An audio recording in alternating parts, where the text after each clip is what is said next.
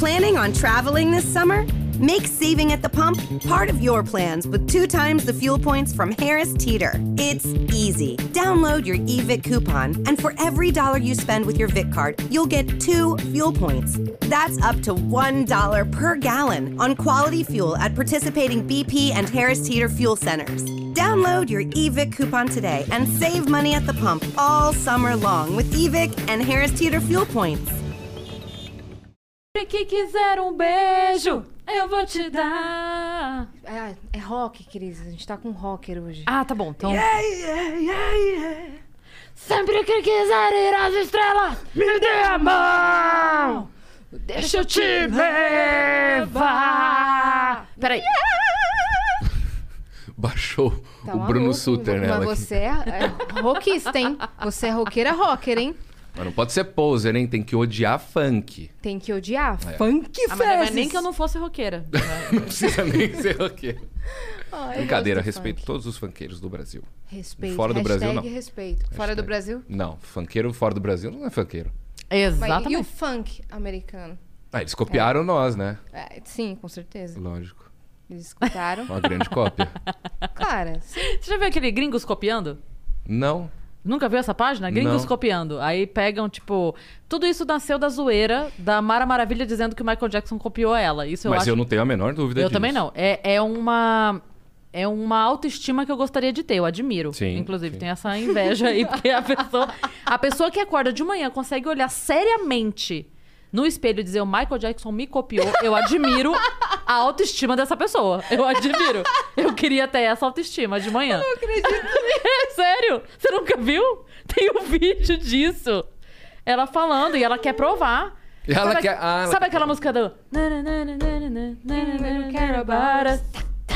Então, ela diz que veio da música dela. Que ele viu, porque É, você foi imagina. Quando ele veio gravar o negócio com o Lodum aqui no Foi. Brasil... Isso. Ele co- viu. É. Mara Ele Maravilha. ouviu no radinho de pilha de alguém e É falou, isso. Fez é a isso. música na hora, hein? Na hora, na hora. Na Eu-. Lá no Pelourinho. É? é? Eu claramente é consigo história. imaginar na sala de cinema de Neverland passando o clipe da Mara Maravilha Sim. e ele falando: Quero fazer isso. A Mara Maravilha tinha programa infantil, não tinha? Tu, eu, eu, Tá eu, explicado. Você foi muito perspicaz nessa piada. Ah, eu sou do rock e do Meu, humor. você foi danado agora. Ah, eu sou, eu sou ácido. Você fez ontem o, o programa, o podcast com o Lucas Inutilismo? Fiz. Você trouxe uma bagagem Eu tro- o de humor, inutilismo. O humor tá impregnado em mim, De entendeu? Lucas, você Entendi. trouxe um pouco É. desse, desse humor. que A Ah, gente ama, né? Mas eu preciso fazer uma coisa, senão a live cai. Com licença. Ah, é. Salve, salve, viajantes. Sejam bem-vindos. Apertem os cintos, pois estamos indo para Vênus hoje com um convidado que ele é o Harry Potter de baixa renda, como, como ele mesmo se intitula. Adorei isso. Felipe Barbieri, que honra, meu pai. Sou eu, vou transformar em vinho. ó. Ih, falhou. Mas é, você é do núcleo de Olhos Claros, né? Como da assim? Rede Globo. Porque tem o. quando- Toda novela tem o núcleo de Olhos Claros. E aí você é o Harry Potter do núcleo de Olhos Claros, né? Olha, da- a última vez que eu vim no Flow, que era na, na outra casa, o Monark olhou pra mim e falou assim: seus olhos azuis são lindos. Aí eu falei, Monark, não é azul. Aí ele. Ah, tô chapado. Entendi. É mel, né? Eu acho que é. Mel. Cada dia é uma cor, depende da iluminação. Depende do grau de daltonismo da pessoa Isso, também. esses dias eu tava tentando fazer uma mágica que chama biokinesis, que é mudar a cor dos olhos.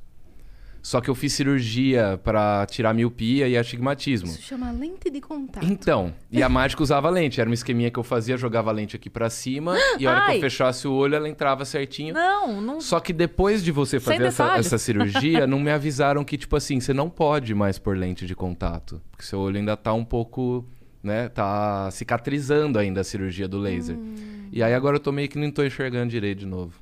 Olha só. Eu vou até o final pelas minhas mágicas, gente. Tudo pela arte. Tudo Falando pela em arte. lente de contato, ó esse artefato que temos aqui, senhoras e senhores. Com licença, viu? Ah, isso aí. Faz a piada de novo. cara. Não, ela eu não posso. Ao vivo você não pode? Não posso? Seu Kid. O senhor esqueceu os óculos aqui na mesa do Flow. Inclusive, ó. Tá meio sujinho aqui ó, do lado. ó, ó. Para, velho. Pegou? Para, mano. Para, velho. Ah, desculpa. A gente é em off aqui pros, pros viajantes. Mas tá sujo mesmo? Sim, não, não tá, não. Só de dedo. É... a gente tava comentando que é muito curioso, né?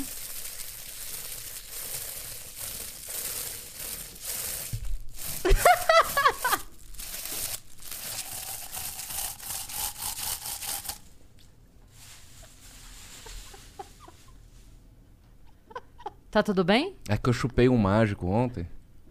Aí engasgou. Entendi. Tá com isso na boca o tempo todo, há muito tempo? Tá. Tava aqui, ó. Posso fazer uma mágica? Cara, Pode. não. Não, é. Você veio aqui pra isso? É que, É isso que a tu gente faz? entrou nesse assunto de Kid Bengala e eu, eu preparei uma mágica em homenagem a ele. Você sabe se é exatamente desse tamanho ou você pegou... Não, esse é só. Um é uma, é uma maquete. É porque pra, pra você é, coisar essas bexigas aqui, é, você tem que ter um pulmão muito forte. Senão você tem que usar um. Sim. um- é. E o meu pulmão, ultimamente, ele não tá dos melhores. Cuidado, essa tá quase batendo em você. É, tô percebendo. Vou dar uma mãozinha aqui. Ai, meu Deus. E eu vou ensinar pra vocês como a, a- a audiência, não só de mulheres, né, mas de homens também que quiserem aprender essa mágica, todos muito bem-vindos, tá? Eu vou tirar o microfone de perto porque eu preciso me concentrar. Tá pegando aí?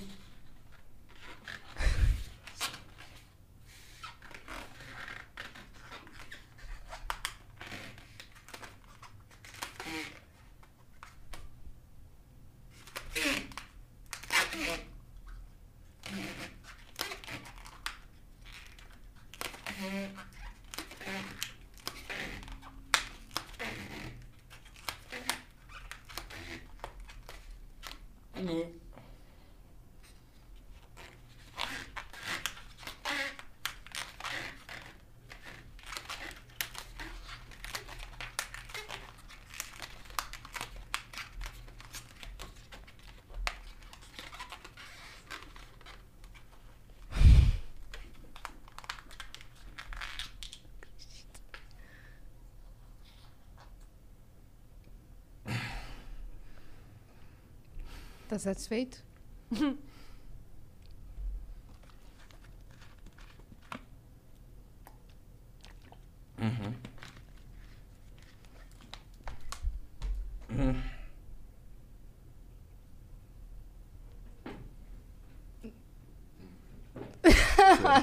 que merda é essa, velho? Cadê? Cadê, cara? É legal quando estoura dentro. Uhum. Aí fica legal. C- é, Você vai fazer o resto do podcast empalado? É isso? É. Tá bom. Tá tudo bem. O que mais que cabe aí dentro? O que mais que Aqui tem? já nada, mas. Aqui. Você sabe que nesse momento você dificulta muito a vida das mulheres pra alegar que não cabe mais, né? Você tem que dar aula, fazer seu curso no Hotmart. Eu tô. Arrasta por cima. Entendi. Era isso, assim. Essa, e essa mágica é em homenagem ao Kid Bengala. É. Que te Parecia, lembra, não parecia? Parecia. Parecia, Parecia. bem, parecia bem. Parecia. assim. É. Na proporção, um, um pouco mais comprido, né? Menos largo, mas... eh, É pra provar aí que, né, hoje à noite com seu namorado aí, se ele reclamar, ele tem toda a razão. Porque entendi. ele viu o mágico no Vênus fazendo melhor. Da hora, né? Você Ficar vai conhecido como um- o cara que Você vai mamou. receber umas ligações aí. Nossa, quando eu postei no meu Instagram essa mágica, eu recebi cada chavequinho. Nunca tinha feito uma mágica que, que tenha atraído um sex appeal das pessoas. Então, eu sempre com um papelzinho, não sei o que lá. O dia que eu fiz essa, eu falei, meu Deus, não sabia nem que tinha tanta gente querendo me chupar assim. Foi. Não foi Mas é já- ao contrário? Mas já passou agora. Tipo, vou, vou fazer você igual a bexiga, é isso? É. Falaram, ah, eu sei fazer, mas tem que ser com você. Ne- Ah, nesse o nível, o assim? público na internet perde as estribeiras, né? É, eles são muito safados, E- né? E, e eu sou uma pessoa de bem, né? Conservadora. Sim. Uhum. Dos bons costumes. Sempre. Sempre. E Cê- você nem respondia, né? Eu sou Tenho um certeza. anarquista conservador, igual o Marcelo Nova. Você, viu lá, né? você é, testou alguma das meninas pra saber se você... Não, não de forma alguma por motivos sexuais, mas pra de repente escolher uma... Uma... Eu- como eu- fala? É... Pra quem você deixa as suas coisas? ah, não, eu tô afastado da, dessas Entendi. atividades. Uhum. Covid, né? Então eu fico em casa Pandemia, mais né? quietinho assim, eu e meus gatos só. Tá show. Coitado dos gatos. Eu também não posso me comprometer aqui, entendeu? Claro. Então, é isso, né? Sim, gatos. Gatos, é. Gatos. Gatos. Sim, Gatas apenas. também. Gatas. Gatos também. Miau, né? Olha, nós temos alguns recados pra galera, então você que tá aí Gente, eu juro que eu não tô drogado. assistindo a gente pelo venuspodcast.com.br, você pode mandar as suas mensagens, perguntas, pedido de mágica também, inclusive, por que não? Você pode mandar, enfim, assuntos que você queira ouvir a gente falando e tudo mais, tá bom? Então, lembrando que a gente tem um limite de 15 mensagens, as primeiras 5, 200 Sparks, as próximas 5, 400 Sparks, as últimas 5, 600 Sparks. E se você quiser fazer a sua divulgação, divulgar o seu curso de como engolir uma rola de um metro e meio, por exemplo, como ele fez aqui agora, você pode... Até engasgou aí, ó. Agora Falou- engasga. Falou Ah. nesse assunto. Não engasgou com uma rola de um metro e meio, um gole d'água. Ai, meu Deus, parou, parou, parou. Nossa, velho, eu ia morrer pensou? aqui agora. eu ia morrer de verdade. Esse agora... microfone aí, hein, Cris? Passa pra cá. E se você quiser fazer o seu anúncio por 5 mil Sparks, você pode mandar a sua mensagem que a gente faz aqui, a sua divulgação, tá? Lembrando que todas as mensagens, tanto da- da- do anúncio quanto das mensagens mesmo comuns, podem ser escritas, vídeo ou áudio, tá? Se for vídeo, a gente fica muito feliz porque a gente adora ver a carinha de vocês aqui no nosso telão. Perfeito. Canal de cortes. Pode ter? Pode ter, pode fazer. Quando fazer? Depois que acabar a nossa live. Uploadou esse vídeo, esse vídeo finalizou, você solta os cortes. Se não, vai tomar strike da tia. Tá bom? É só isso. E temos outro recado. Se você está assistindo a gente pela roxinha, pela Twitch, você tem uma conta na Amazon Prime, você pode unir o útil ao agradável e nos dar um sub que a gente vai ficar muito feliz e você ganha um sub grátis todo mês, uma inscrição, e você entrega pra gente e a gente te ama por isso, de graça. A gente chama de graça mesmo, não é maneira de dizer. É, porque você É vai. exatamente isso. O sub é de graça, então E a gente o te ama, então a gente acho. te ama de graça. Sim. E nós temos. Desses recados foram todos? Foram. Nós temos a participação aqui sempre da nossa parceiraça LTW Consult, que está todo dia aqui com a gente no Vênus, que é o quê? A sua, sua consultoria financeira para organizar a sua vida. Eles vão fazer Para- mágica com seu dinheiro. Ó, Oh. sacou? É, o Bruce Link. ah, aqui eu sou uma danada. Perspicaz essa menina, Yasmin, viu? Quer aprender a mágica? Qual? De, do dinheiro? Não. Ah, então não. Continua o A recado. do dinheiro eu queria muito. Mas ao invés de sumir com os 100 reais da plateia, a LTW ajuda você a valorizar os seus 100 reais. Então entre em contato com a LTW se você tá encrencado de grana e fala, Cris, eu não sei fazer mágica e não estou tirando dinheiro do bumbum. Então você pode entrar em contato com a LTW que eles vão te ajudar a colocar a sua vida em ordem. E se você já aprendeu a mágica de como tirar o dinheiro do bumbum e está precisando investir esse dinheiro, e você não vai colocar na poupança, porque tudo, entendeu? Tirou do bumbum, não vai voltar. Não vai voltar Ah, tá bom. Então você vai aprender a investir. Hoje nós estamos, olha. Não. Ai, com- comemos Ah, palhacitos com gente, café. é que vocês não estavam vendo. 15 minutos antes de começar isso aqui, era três cancelado na internet. Então, deixa eu falar. Você De novo. pode, de novo, você pode entrar em contato com a LTW que eles vão te ajudar a investir da melhor forma possível, tá? Então, se você é, vão entender o seu perfil, vão entender a sua necessidade, o teu sonho, a tua vontade e vão te ajudar a chegar nesse sonho pra você deixar a sua vida em ordem, tá bom? É isso. E se você estiver perdidinho no assunto, o que que faz, Yas? Você vai entrar no canal no YouTube da LTW, que eles estão lançando um programa aí semanal que chama LTW Descomplica. É um conteúdo gratuito com a apresentação do Luiz Nery sobre o beabá da, do mercado financeiro, da linguagem, para você entender tudo que a gente está falando aqui, fechou? Então entra lá no link da descrição. E temos também uma surpresa para você. De olho nas telas. Pode entrar sua família. Porra, Ô, meu. tá maluco, hein? Porra. Eu sou o mestre dos magos. Que da hora o dado. Depois a gente vai fazer uma mágica com dado. Tem dado Tem em dados? casa? Tem, tem dados? Tenho vários. Cadê os dados? Tá, tá no- Olha, tá na poupança Ó. da Gabriela Prioli.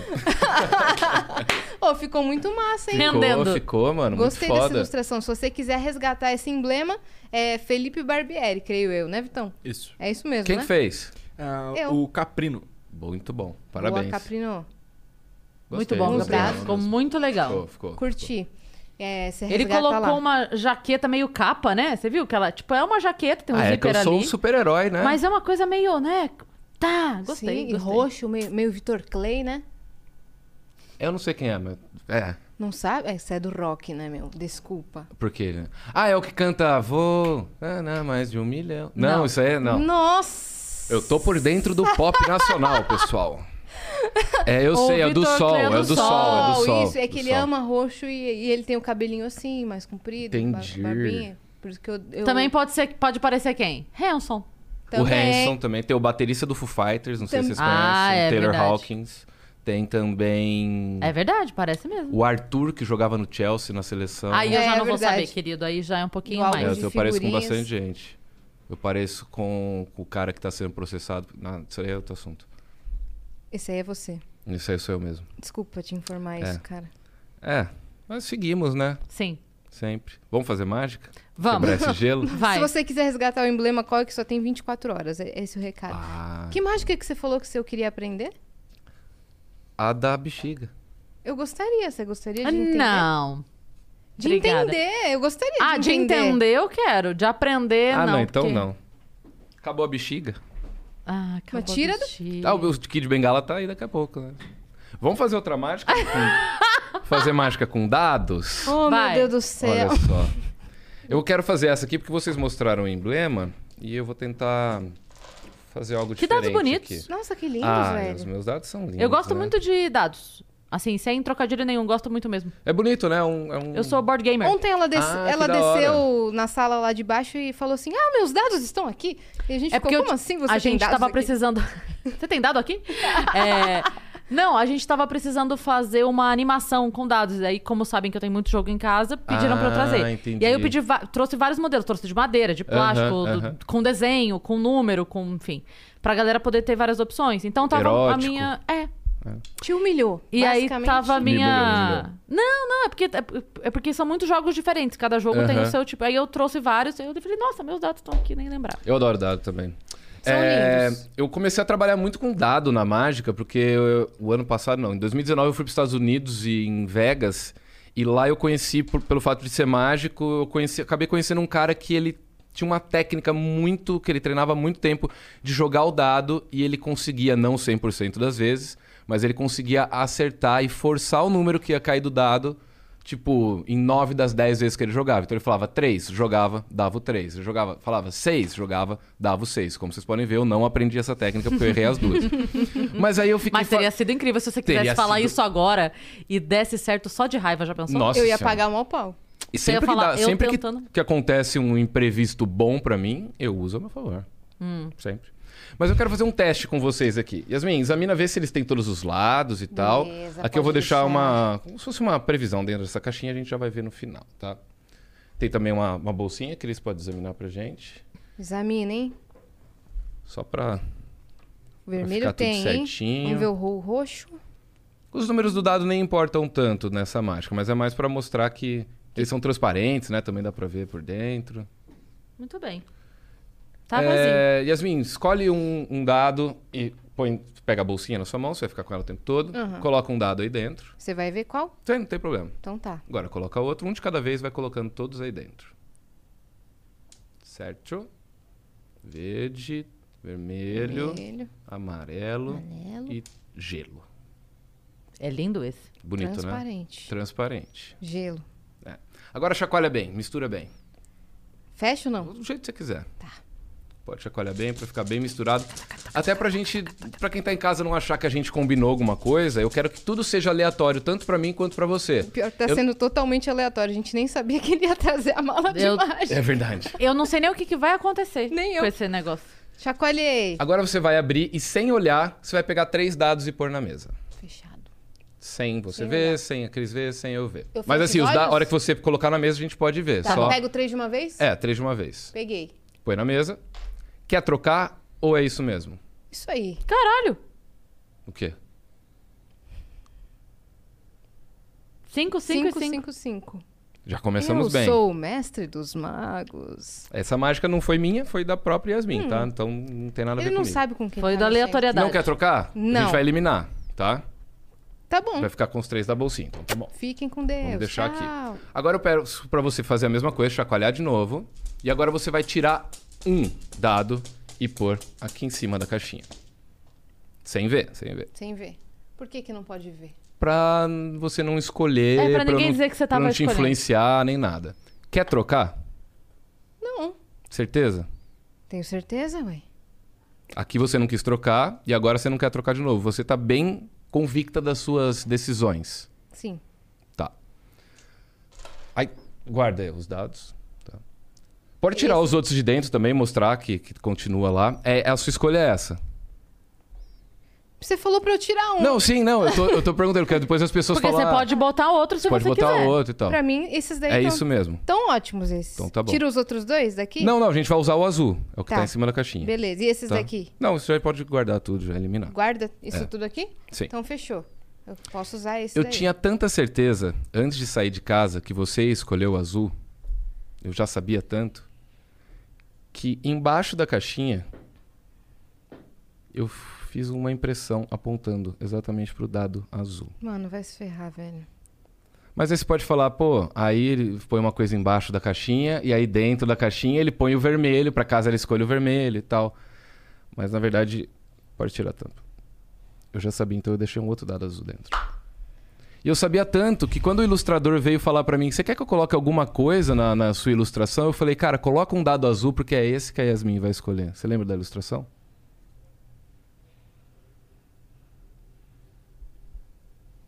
É roxo. É, tá meio roxo, mas eu pedi azul. Eu juro que eu pedi azul pra ele. É roxo, cara.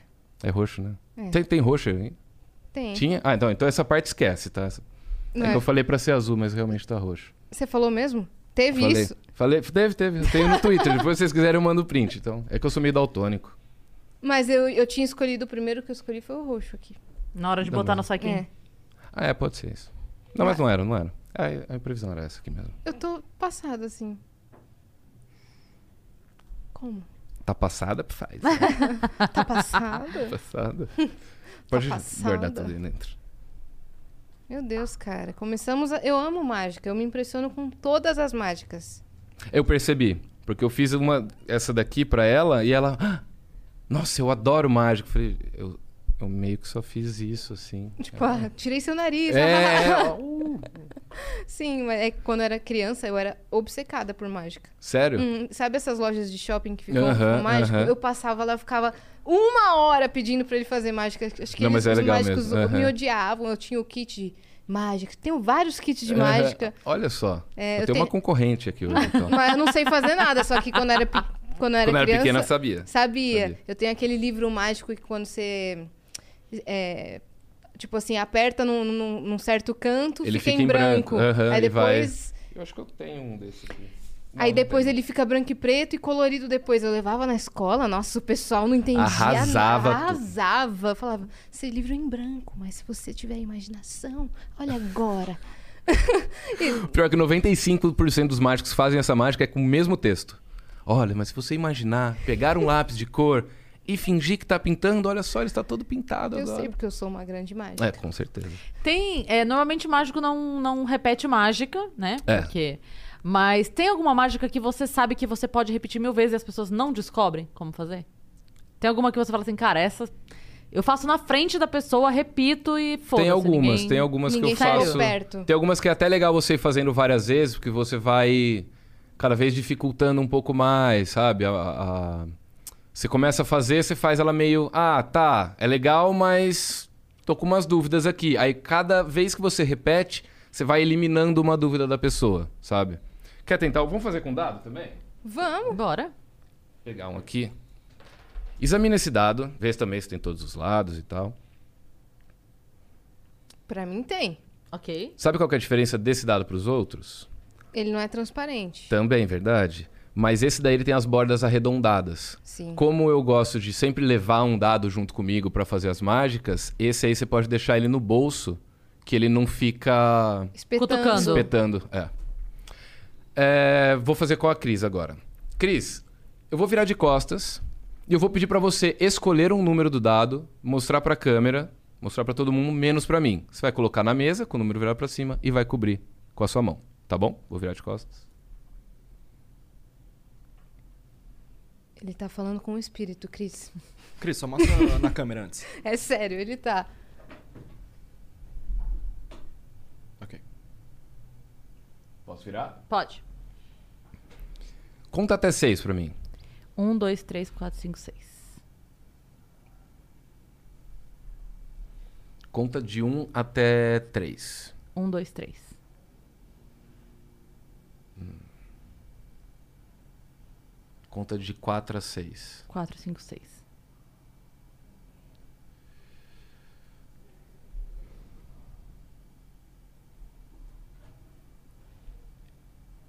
Eu quero que você mude sem ver o dado. Muda para algum lado. Mudou? Sim. Chacoalha bem assim a sua mão. Ma- ma- balança o dado? É isso, pega o dado e balança. Bastante. Põe na mesa sem ver.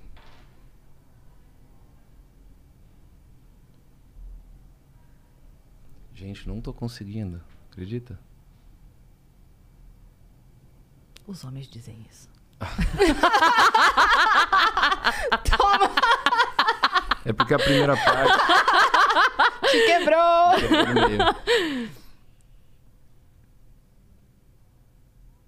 Gente, hoje eu não vou conseguir fazer essa mágica. Vai acredita? sim. Tá difícil. Ele tá atuando. Eu confio em você. A gente confia. Joga o dado aqui pra mim. Vou tentar fazer uma coisa pra quebrar o que a gente tá fazendo aqui. Tem um número aqui, certo? Eu tô vendo. Tá. Você sabe que número é? Não faço a menor ideia.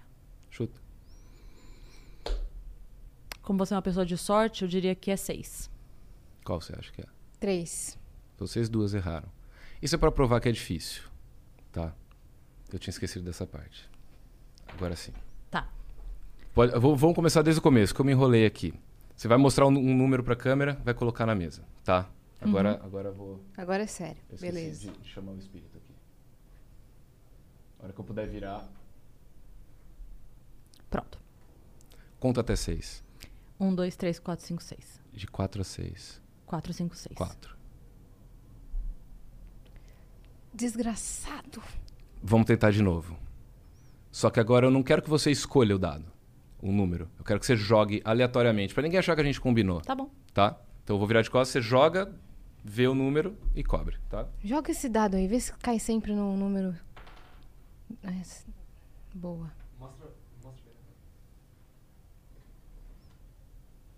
Pronto.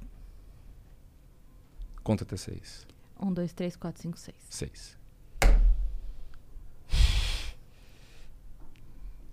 Vamos dificultar mais um pouco. Vamos tentar com a Yasmin um pouco. Vamos. Porque a Cris tá muito fácil de ler. Agora. na primeira não tava. Tá. Não tava mesmo? Não. Vou virar pra lá agora. Ela, ela focou em não fazer nenhuma expressão facial. Se isso influencia na mágica. Tô metendo o louco aqui. Jogo na mesa ou, ou escolho? Tá. Cobre. Posso Mostrei- virar? Não. Pode. Conta até seis. Eu não sei. Um, dois, três, quatro, cinco, seis. Quatro.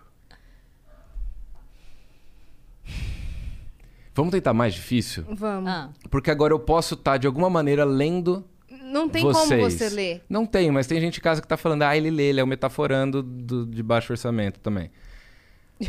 Vocês vão jogar o dado, só que ninguém vai ver. Nem eu, nem vocês, nem eles, nem o pessoal de casa. Ah, boa. Você vai pegar o dado Tá bom. e vai pôr na mesa, E assim. fechar os tá bom, a olhos. gente bota o polvinho em cima. pro- Pode só ser o também, polvinho pode ver. ser. Vou olhar pra lá. Tá bom. Jogo? Joga, peraí. Cobriu, será? Não sei. Acho que cobriu. Tô olhando pra Cobriu. cima. Cobriu? Eu abro os olhos? Pronto. Pera aí. Vai, polvinho. O povo Paul. Se ele. Povo. Se for. Você falou o quê? Cinco. Se for cinco, ele é o povo Paul. A gente vai batizar ele agora. Ele tava sem nome até Ah. hoje. Polvo, Paul, é o cinco ou não é?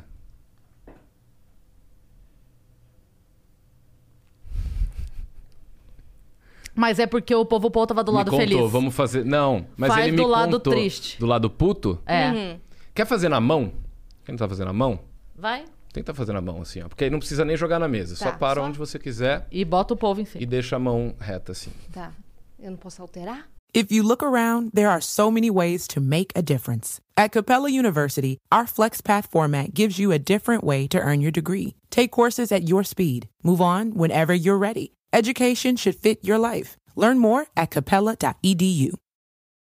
Money is the number one cause of stress and the number two cause of divorce. Make your money go further and work harder with a certified financial planner from Facet Wealth. Financial planning used to focus on retirement, but Facet helps you with today. You get a dedicated financial planner that guides you through every financial decision inflation, interest rates, stock market changes, home prices. How do you figure it all out? Well, every advisor at Facet is a certified financial planner and fiduciary. That's just a fancy way to say they have the best training and they're legally bound to do what's in your best interest. This isn't just about investments, it's about taking care of your money so you can start living a better life today. Facet has a simple flat fee, no hidden charges, and with nothing to sell, there are no commissions. Visit tryfacetwealth.com for two months free off your first year of financial planning. That's T R Y F A C E T wealth.com. Facet Wealth is an SEC registered investment advisor. This is not an offer to buy or sell securities, nor is it investment, legal, or tax advice.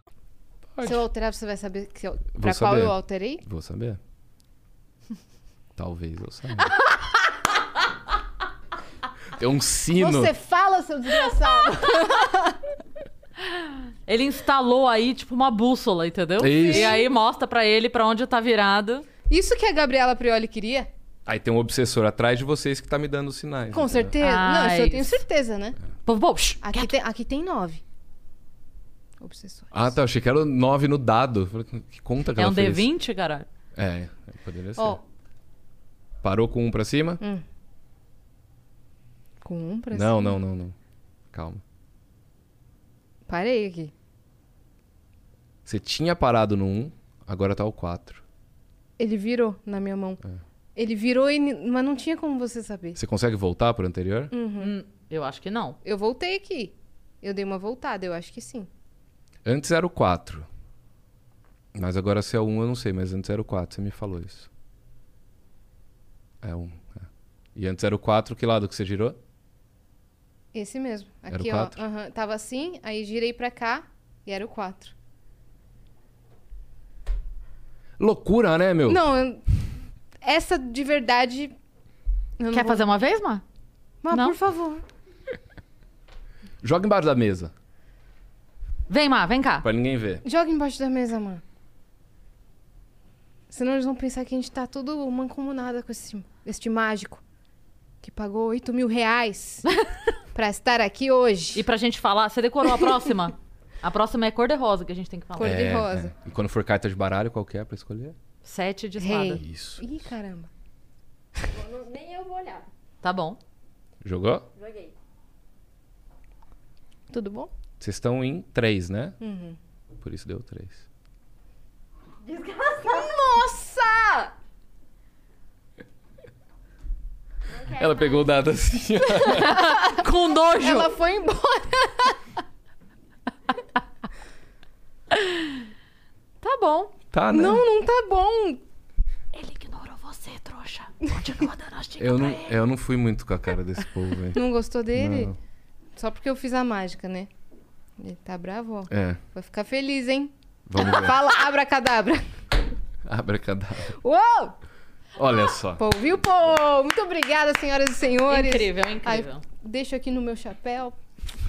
Na Nossa, Paulista. muito bom, muito bom. No meu Muito chapéu. Ai, qual que é a dessa aqui? Essa você não conta, né? Não, essa cansa. Cansa.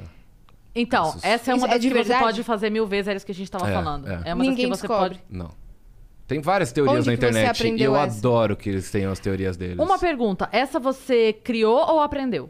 Essa eu aprendi com o criador dessa mágica. Legal. entendeu? É brasileiro? Não, não, ele é americano.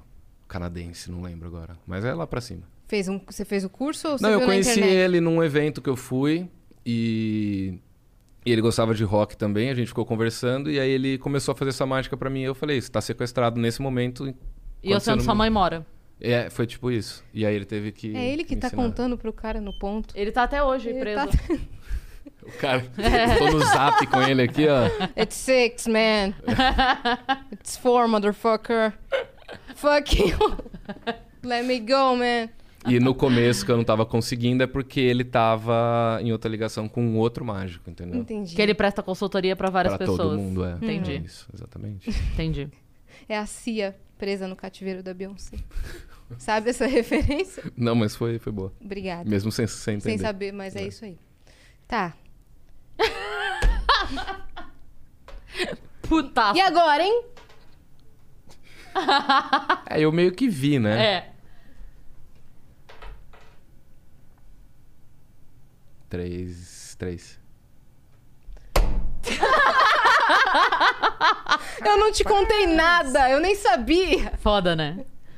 Foda demais. Eu tô muito chocada. Você conseguiu Não. pegar alguma coisa aí, Vitão? Não consegui pegar nada. A hora que eu tava lá embaixo, a hora que ele chegou, ah, eu falei, pô, cara, já que você tá aí, você se importa de mostrar uma mágica? Daí ele fez um xizinho na mão dele e jogou pra mim, assim, eu não quis revelar pra mim. eu Fiquei Deixa eu explicar melhor a mágica. Quê? É, é, é. Hã? Eu, eu expliquei igual, igual meu... É. é, é isso. Vou fazer o seguinte, peraí. Deixa eu pegar uma caneta que funcione. Aqui, acho que essa funciona. Yasmin, Fala, meu parceiro. estica suas duas mãos assim pra mim. Bem aqui perto, bem perto aqui. Isso. Levanta mais, afasta bem, fecha as duas assim. Isso. Você é destra ou canhota? Destra. Destra. Eu vou fazer com a sua mão esquerda, Ok. porque fica mais fácil pra mim, porque se você é destra, você tem mais sensibilidade na mão direita. Então pode abaixar a direita. Olha só, aqui na minha mão, eu vou fazer uma cruz, tá? Ó. Tá dando pra ver aí? Mostra na- nessa câmera aqui, ó. Aqui. Tá? Ó.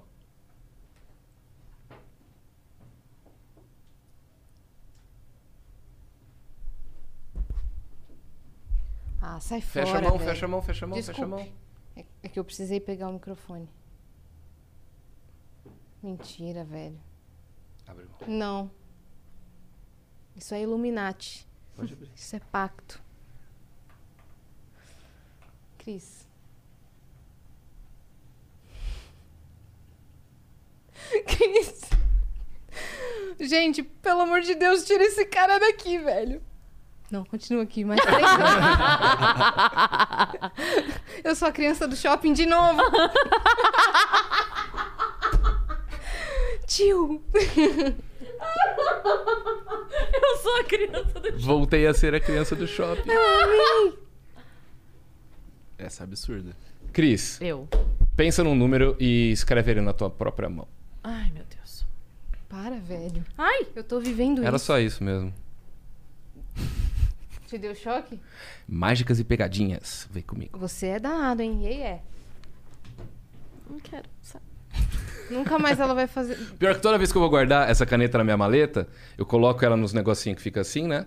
E aí eu vou empurrar pra encaixar. Aí eu sempre tomo choque. Então hoje eu Ficou vou meio só jogar assim. sexual esse, esse Ah, exemplo. mas é porque vocês aí têm a mente É porque a poluída. gente tá com óculos na mesa que leva a Tem. gente pra É poluição mental. É verdade. Sim, aqui E tem um mágico que engole um- uma benga desse tamanho. É. tem um obsessor aqui atrás. Ah, tem, tem isso também. Aí fica complicado, gente. A gente vai fazer mais alguma agora? A gente... Vamos conversar um pouquinho. Ah, Eu também preciso respirar. tá bom, obrigada. Então vamos lá. Em que momento da sua vida. Tá tudo bem aí? Como é que isso daqui tá aqui? Desculpa. Como é que isso daqui tá aqui, Cris? Ah, não sei. Depois que eu vi agora a segunda vez, fiquei com teoria na cabeça aqui, mas não, não sei. Não sei Eu não- consigo. Não, eu ia fazer uma piada, mas talvez eu seja cancelado por ela. Melhor ficar quieto. Próxima pauta? Tá bom. É, não, eu ia perguntar o seguinte: toda criança gosta de mágica, ok. É, e a gente sempre fica curioso pra descobrir a mágica. A mágica, beleza. Mas em que momento você entendeu que você queria não só descobrir, mas fazer a mágica? Que, em É que, que- momento você foi pro outro lado da mesa? É, entendi, entendi. É meio que assim mesmo, né? Toda criança gosta de mágica. Não tem como uma criança, se vê um mágico na TV ou numa festa ou na rua, ela vai querer parar pra assistir. E eu era dessas crianças. Quando eu ia circo na minha cidade, por exemplo, eu sou de Jaú, interior de São Paulo, é, o circo ia, ficava duas semanas na minha cidade, depois ia pra outra, depois... E aí eu fazia o meu pai me levar todo dia no circo só pra ver o mágico. Tinha vezes que a gente chegava no meio, já tinha começado, porque, tipo, o palhaço eu já tinha visto, já não tinha mais graça, porque eu sabia as piadas. O Globo da Morte eu não gostava, porque era muito alto o barulho. É, o, o, o trapézio Uma lá. eu- criança de 54 anos de idade, né? Já é, não tem já puta, já puta. Não, trapézio, chato pra caralho. Aí eu ia só no horário do mágico. Eu ia só pra ver o mágico no circo. Não que eu não goste, não- sem menosprezar, eu adoro o circo, sempre que eu posso ir eu vou. Mas o mágico me encantava mais.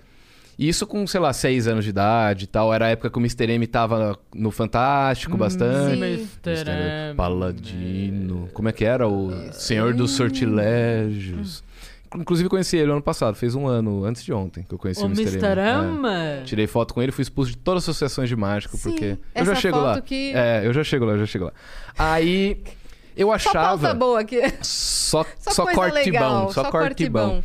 E aí eu achava que pra você ser mágico era a mesma coisa que você trabalhar em circo. Você tinha que nascer numa família circense. Porque eu não sei hoje como é que é, mas antigamente quem trabalhava no circo era sempre Sim. algumas famílias. Tipo e herança genética, né? Era herança genética, era família circense mesmo. E eu achava que pra ser mágico era a mesma coisa, porque a maior parte do contato que eu tinha com mágica era no circo. Não tinha YouTube na época, não- na minha cidade não tinha shows de mágica, cidade pequena. E televisão tinha até programas fechados, de TV fechada, mas na minha cidade também não tinha TV fechada, e no interior, né? Então, pra mim, tipo, ah, pra ser mágico tem que nascer filho de mágico. Ou filho de mágica. Então eu falei, mano, não vou ser, meu pai não é mágico, foda-se. Até que um dia, com 12 anos, um primo meu, de outra cidade, chegou em casa, que foram visitar meus pais, e começou a fazer um monte de mágica pra mim. Eu falei, não, não, não, não. Tu é Assim, filho de mágico? você é. Tu não é filho de mágico, né?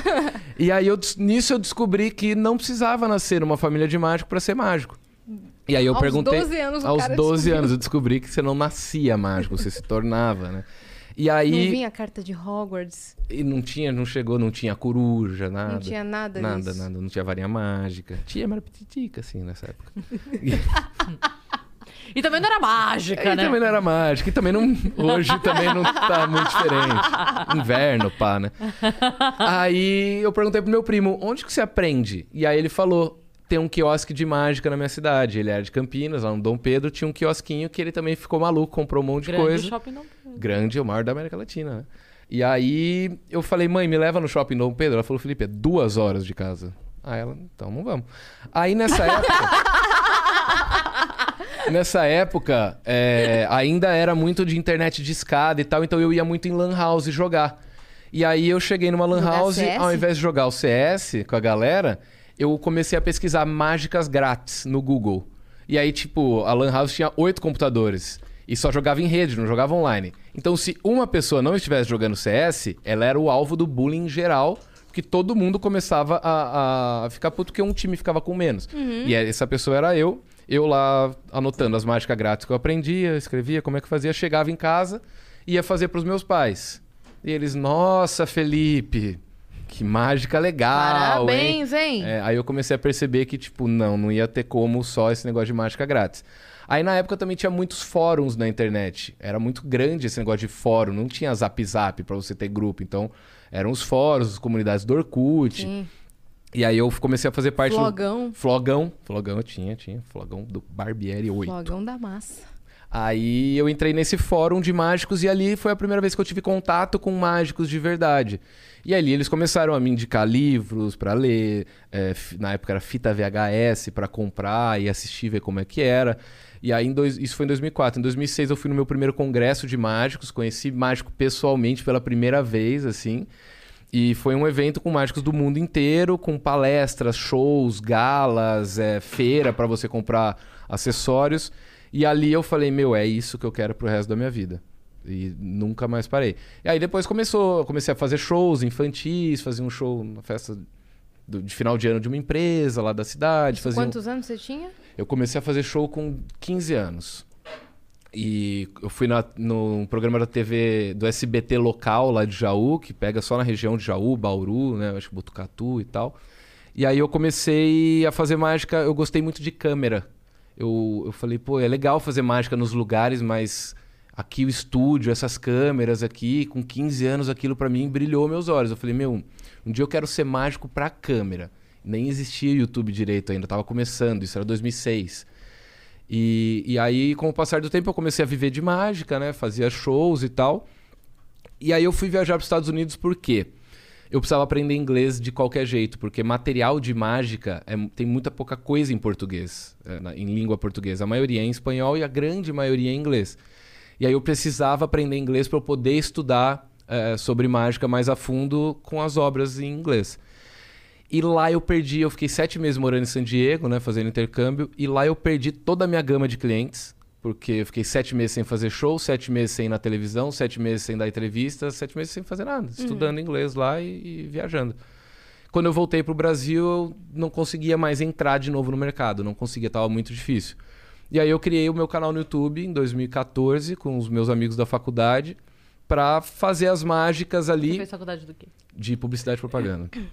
E aí ali era como se fosse um portfólio das minhas mágicas, porque uma das minhas estratégias para vender os meus shows era ir bastante na televisão. Então, só que assim, eu tinha ido no programa do Ratinho já, eu não podia ficar pegando o meu o meu vídeo no programa do Ratinho e mandando pra Globo, pra Record, pro SBT, pro SBT podia. Mas Não era portfólio, não era né? portfólio, eu precisava ter alguma coisa autoral minha. Então o canal foi pra ser um portfólio autoral das minhas mágicas. Isso durou por cinco episódios, até a gente ver que dava muito mais trabalho do que a gente imaginava, eu com meus amigos. A gente acabou separando. Não foi cinco vídeos, foi, foi uns 15 vídeos assim que eles fizeram. Eles tinham uma produtora. E a gente acabou separando, eu tive que comprar o meu próprio canal deles. Não tô nem reclamando, justo, eles tramparam e tal. E aí que eu comecei a me dedicar meio que 100% ao canal, assim. O canal tava com, sei lá, uns 20 mil inscritos na época. Em 2014 era um número até razoável, assim, de, de inscritos. E aí as coisas começaram a funcionar. Comecei a gravar mágicas com algumas bandas, comecei a falar de rock no canal, comecei a ensinar mágica. Até o dia que eu, eu fiz um vídeo que era como colar na prova usando truque de mágica. E aí esse vídeo foi parar no balanço geral, tá ligado? Os caras, olha que absurdo. essa Ensinando juventude crianças. ensinando juven- as crianças a colar na prova, não sei o que lá. E isso fez o meu vídeo bombar mais ainda. Porque as crianças, caramba, dá pra colar na prova com mágica. Juntou o útil ao Eles agradável. deram né? visibilidade. Eles deram Os moleques visibilidade. pensaram assim, é, que absurdo. É, tipo isso, tipo isso. Aí eu fiz o, 1, fiz o 2, aí o canal começou a bombar muito. Aí eu falei, é, meu, esse negócio de falar de rock não dá muito bem. o canal chamava Magic and Roll, Magic e Rock and Roll. Eu falei, mano, vamos deixar o, o- o rock no visual, no meu fone de ouvido em casa, às vezes na trilha sonora dos vídeos. E eu acho que o negócio é eu focar 100% na mágica, porque tem um mercado a ser explorado aqui. Eu sempre falo, por exemplo, fala o nome de um mágico brasileiro. Anthony. Pior que tem mesmo. É o Anthony. É, tem mesmo. Conhece ele? Conheço. Ele- conhece ele de onde? Todas as festas quando eu era criança. Ah lá, tá vendo? Eu conheço dois mágicos humoristas, é o Ben Ludmer O Ben Lu e o Kai Martins. E o, o, Caio Maurício... Martins, mas o Maurício Maurício Dollens, Dollens. porque ele não é daqui, né? É, é, A ele gente é adotou o Dollens. Sim, sim. É, então eu. eu... Tem mágicos, mas assim, o, o- qual seria o mágico mais famoso Então, do mas Brasil? a gente conhece talvez Porque vocês trabalham com isso, Exato, é, é, é. é. Mas eu, eu não digo assim, conheceria. Qual é o top of mind do, do- dos mágicos no Brasil? É o Mr. Hum. M. Até hoje. E ele já saiu do ar no Brasil há Eu nem ia 20 falar anos. Mr. M porque... É, Ele não é brasileiro, né? Mas, tipo, no Brasil, eu o só mágico sei mais David famoso... Copperfield, que É, e os, o e nome os que de a gente fora, é. é. Sim. Então tem, um, tem uma lacuna a ser preenchida no Brasil que é quem é o, o cantor mais famoso do momento? Ah, é o fulano de tal. Quem é o, sei lá, o, o- o desenhista, o ilustrador? Tem os gêmeos, né? Quem é podcast, né? Quem é o youtuber? Quem é o humorista? O mágico não se fala. Não se fala de mágica. A mágica tá fora da televisão praticamente. É muito raro ter mágico na TV. É muito raro os canais e os podcasts chamarem mágicos e tal. E agora começou isso um pouco comigo. Então eu tô indo nos podcasts, eu tô com o meu canal indo bem. Sim. Então a mágica tá voltando a. a Furar a bolha, né? A furar a bolha que só aconteceu há 20 anos atrás com o Mr. M. Sim. E ficou uma lacuna até hoje. Então aí eu falei, meu, é isso que eu quero preencher com o meu, com o meu trabalho. E agora eu acabei de fazer aparecer comida aqui pra gente. Sim, a gente nem pediu, velho. Como Não, é que eu você pedi antes de vir aqui, eu falei, ô, tem comida aí? Fome. Dessa vez eu pedi muito molho daquele que a gente gosta. Daquele especial. Perfeito, o povinho tá feliz aqui. E foi assim que, que as coisas foram. Lógico, né? Tem muito mais coisas em É, não, não, percalços nos, no não meio. nos esconda detalhes, cara. Tem. Você acha que a mágica, é claro, tem dom e tem teoria, tem o, né, o, o, o, o quanto se aprende. Aham. Mas é, o porce- porcentagem, vamos lá. Quanto é dom e o quanto é sentar a bunda Prática. e estudar? Vocês vão falar que, que é que eu tô exagerando, que é mentira, mas assim, eu diria que pra, pra ser mágico é zero dom e 100% prática e treino. Jura? É. O que você pode ter o dom, no máximo, é o dom artístico de, de, de ator, de atuação. Então, se você manja de atuação, coisa que eu não, Ah, não manjo, mas isso vai te ajudar muito. O Dollens, por exemplo, é ele um fala que especialista então ele nisso. diz o Dollens ele diz que ele não é mágico Obrigado. ele fala que ele é um prestidigitador Uhum. que na verdade ele é extremamente hábil com os dedos pra sorte da esposa dele inclusive um beijo Nath.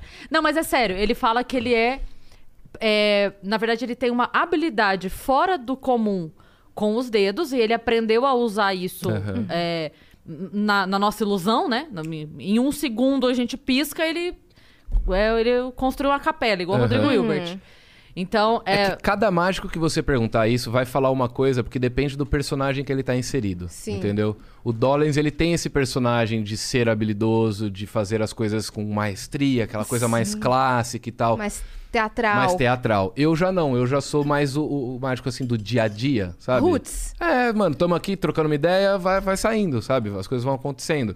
É, eu não sou muito de palco mais, sabe? De me vestir como um mágico. Eu, eu tô querendo quebrar essa, essa barreira entre o público e nós. Porque, assim, o mágico clássico de fraque, cartola e tal. Por que, que ele se veste assim até hoje? Porque na época que, o, que a mágica estourou no mundo, as pessoas se vestiam dessa forma. Então o mágico ele tinha que estar vestido igual à plateia. E a plateia, normalmente, dos teatros, era de classe alta. Eram os ricos, era a burguesia. Então a burguesia se vestia com a cartola, com o fraque, né?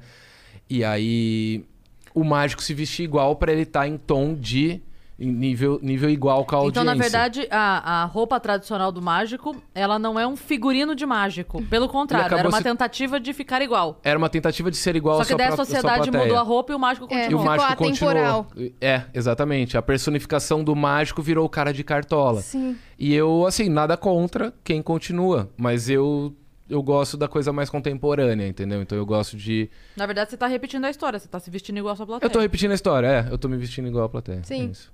Perfeito. Isso. E eu também não acredito que, que em dom, um negócio que nasceu com dom. Acredito que as pessoas nascem com predisposições, Sim, e elas vão lá e lapidam aquilo. né? assim, pra algumas habilidades. E aí. Mas eu acho que existe dom pra algumas coisas. Por exemplo, gente que nasce com ouvido absoluto. Isso é dom. Uhum. Você consegue treinar e chegar perto? Até consegue. consegue. Mas a pessoa tem gente que já nasce com esse dom. Cara, tem uma amiga né? minha. Com essa qualidade. Mas ela tem que treinar também. Tem que treinar também, é. Tem uma amiga minha que ela tem paladar absoluto. Ela dá aula de gastronomia. E ela é um demônio. Mesmo. Assim, ela me contava que os alunos dela, tipo, ela passava uma atividade lá, tipo, a fazer pudim. Aí, a atividade, ela passava as coisas lá e tal. E os alunos faziam. Aí ela chegava, ela fazia assim. Glória? Você usou leite condensado Glória na, na minha aula? Aí todo mundo assim, caralho! Sabe? Ela conhecia na textura Meu Deus. qual era o, do, do- a- Aham. o produto que a pessoa tinha usado que, que cozinhou. Ela entendeu? ia pôr Já- esse dado na boca e falar três. É, mas ela era. eu- e eu lembro dela falar, e ela tem paixão por comida, assim. Eu lembro dela falar, ó, por exemplo, esse molho aqui, ela fazia assim, ó.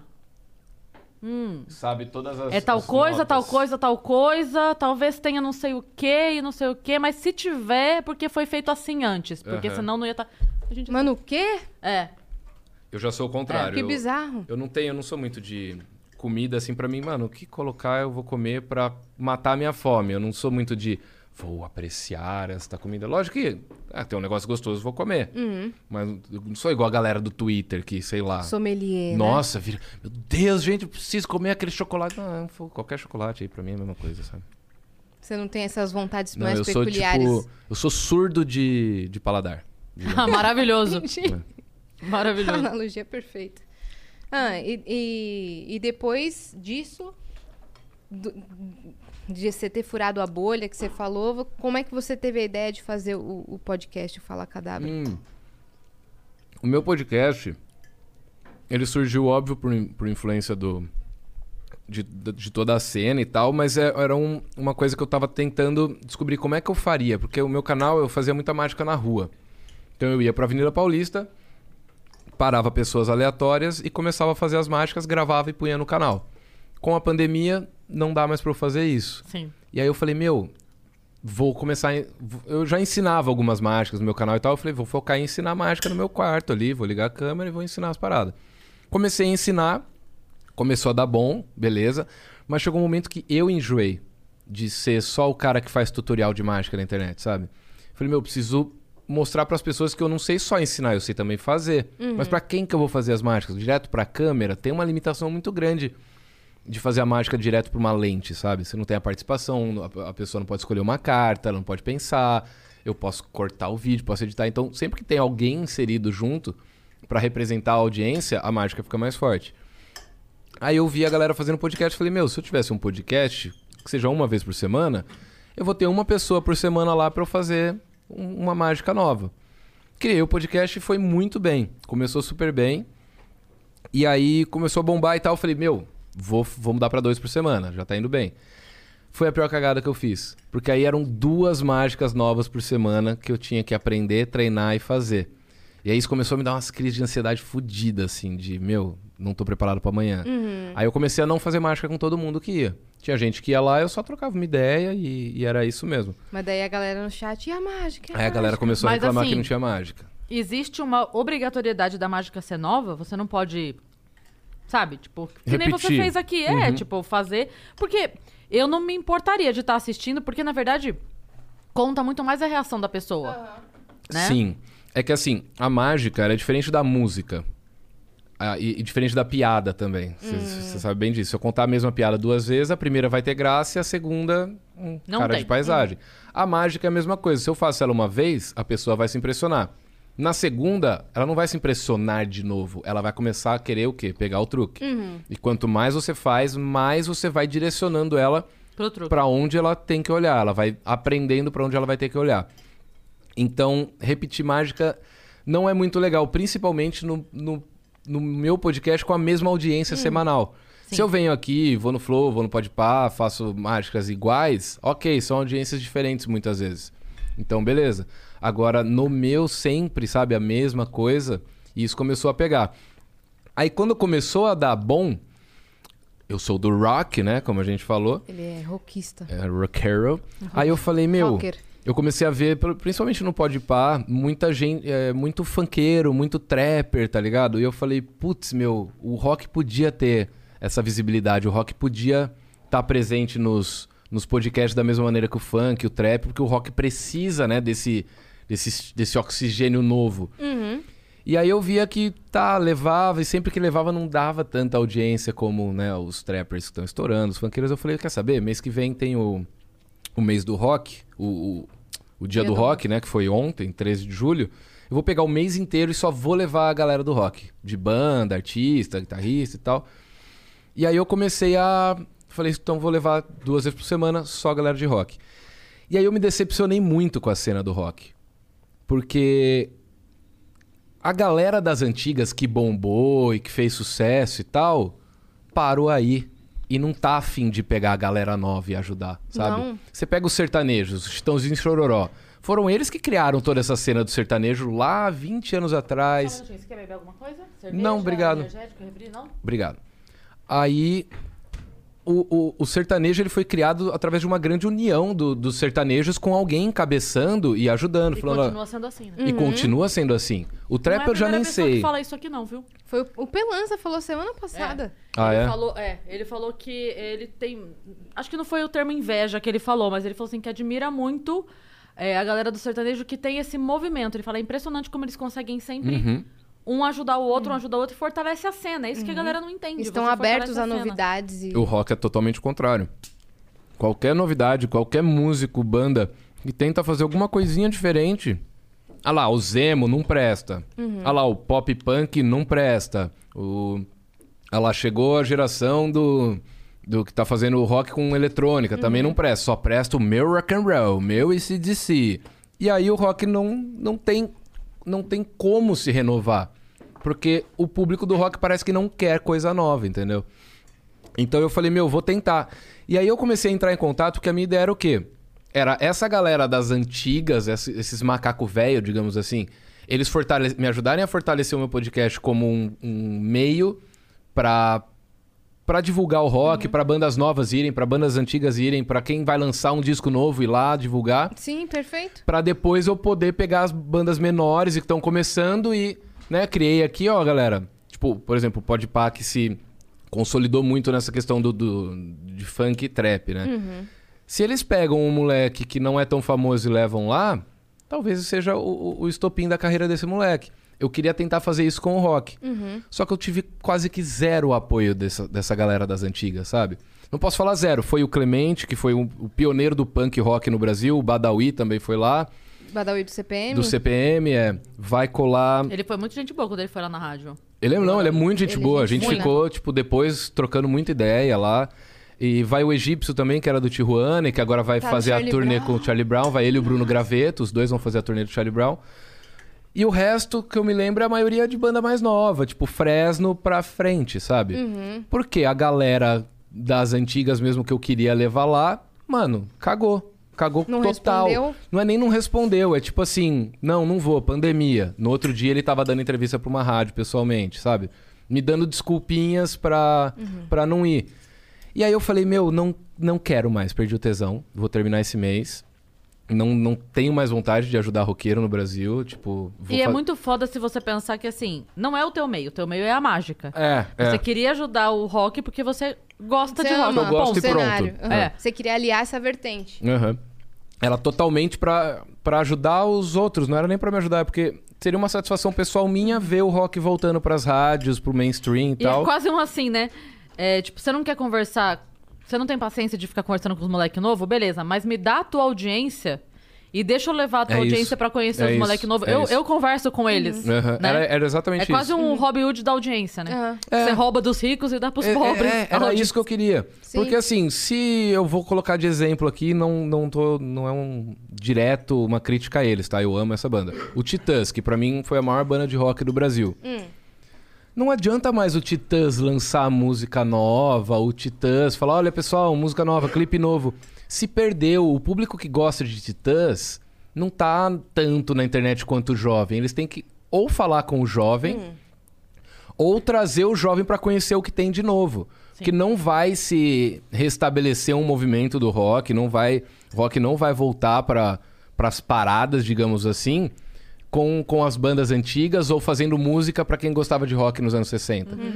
A galera nova, Até porque... a molecada tem que ouvir, senão não tem como fortalecer, entendeu? Exatamente isso. E aí me, me broxou demais isso e, tipo, eu já tava numa. O podcast tava indo muito bem, aí eu peguei Covid, fiquei um mês e meio sem postar. A hora que eu voltei, tipo, o YouTube. O YouTube, ele, pra você ter ideia, se você procurar Fala Cadabra nas buscas, que é o nome do meu podcast, ele vai te recomendar Mala Cadabra, que é uma coisa que nem existe. Então, tipo, o algoritmo bugou inteiro, jogou a gente lá pra baixo. YouTube, deixa eu explicar uma coisa, YouTube. A gente tá no momento de pandemia. As pessoas ficam eventualmente 15 Meio que dias, um mês doente, sem né? postar. E aí. Eu o- pesquisei, Felipe Barbieri, ele não mostra o Fala Cadabra, É, cara. Ele é. mostra o seu episódio no Flow, É. o Podpah e o seu canal pessoal. Principal, é. O podcast, o YouTube falou assim: não queremos mais, a gente não vai entregar essa merda pra ninguém. Pra vocês terem ideia, o segundo mês, o canal de cortes fez 2 milhões e meio de views. Putz, no segundo mês, com um episódio por semana. É Aí muita eu- coisa. Tava- É muita coisa. Aí eu peguei a Tava Covid surreal, né? e, e assim, e não é os convidados. Eu levei Cauê Moura, levei o Diogo Defante. O meu produtor deu um beijo de língua no Defante ao vivo. E o corte não passou de du- 1.500 views. Tipo, foi o primeiro beijo gay de um podcast no Brasil, ao vivo. E pro YouTube, não, ninguém quer ver isso aqui. Não vou mandar.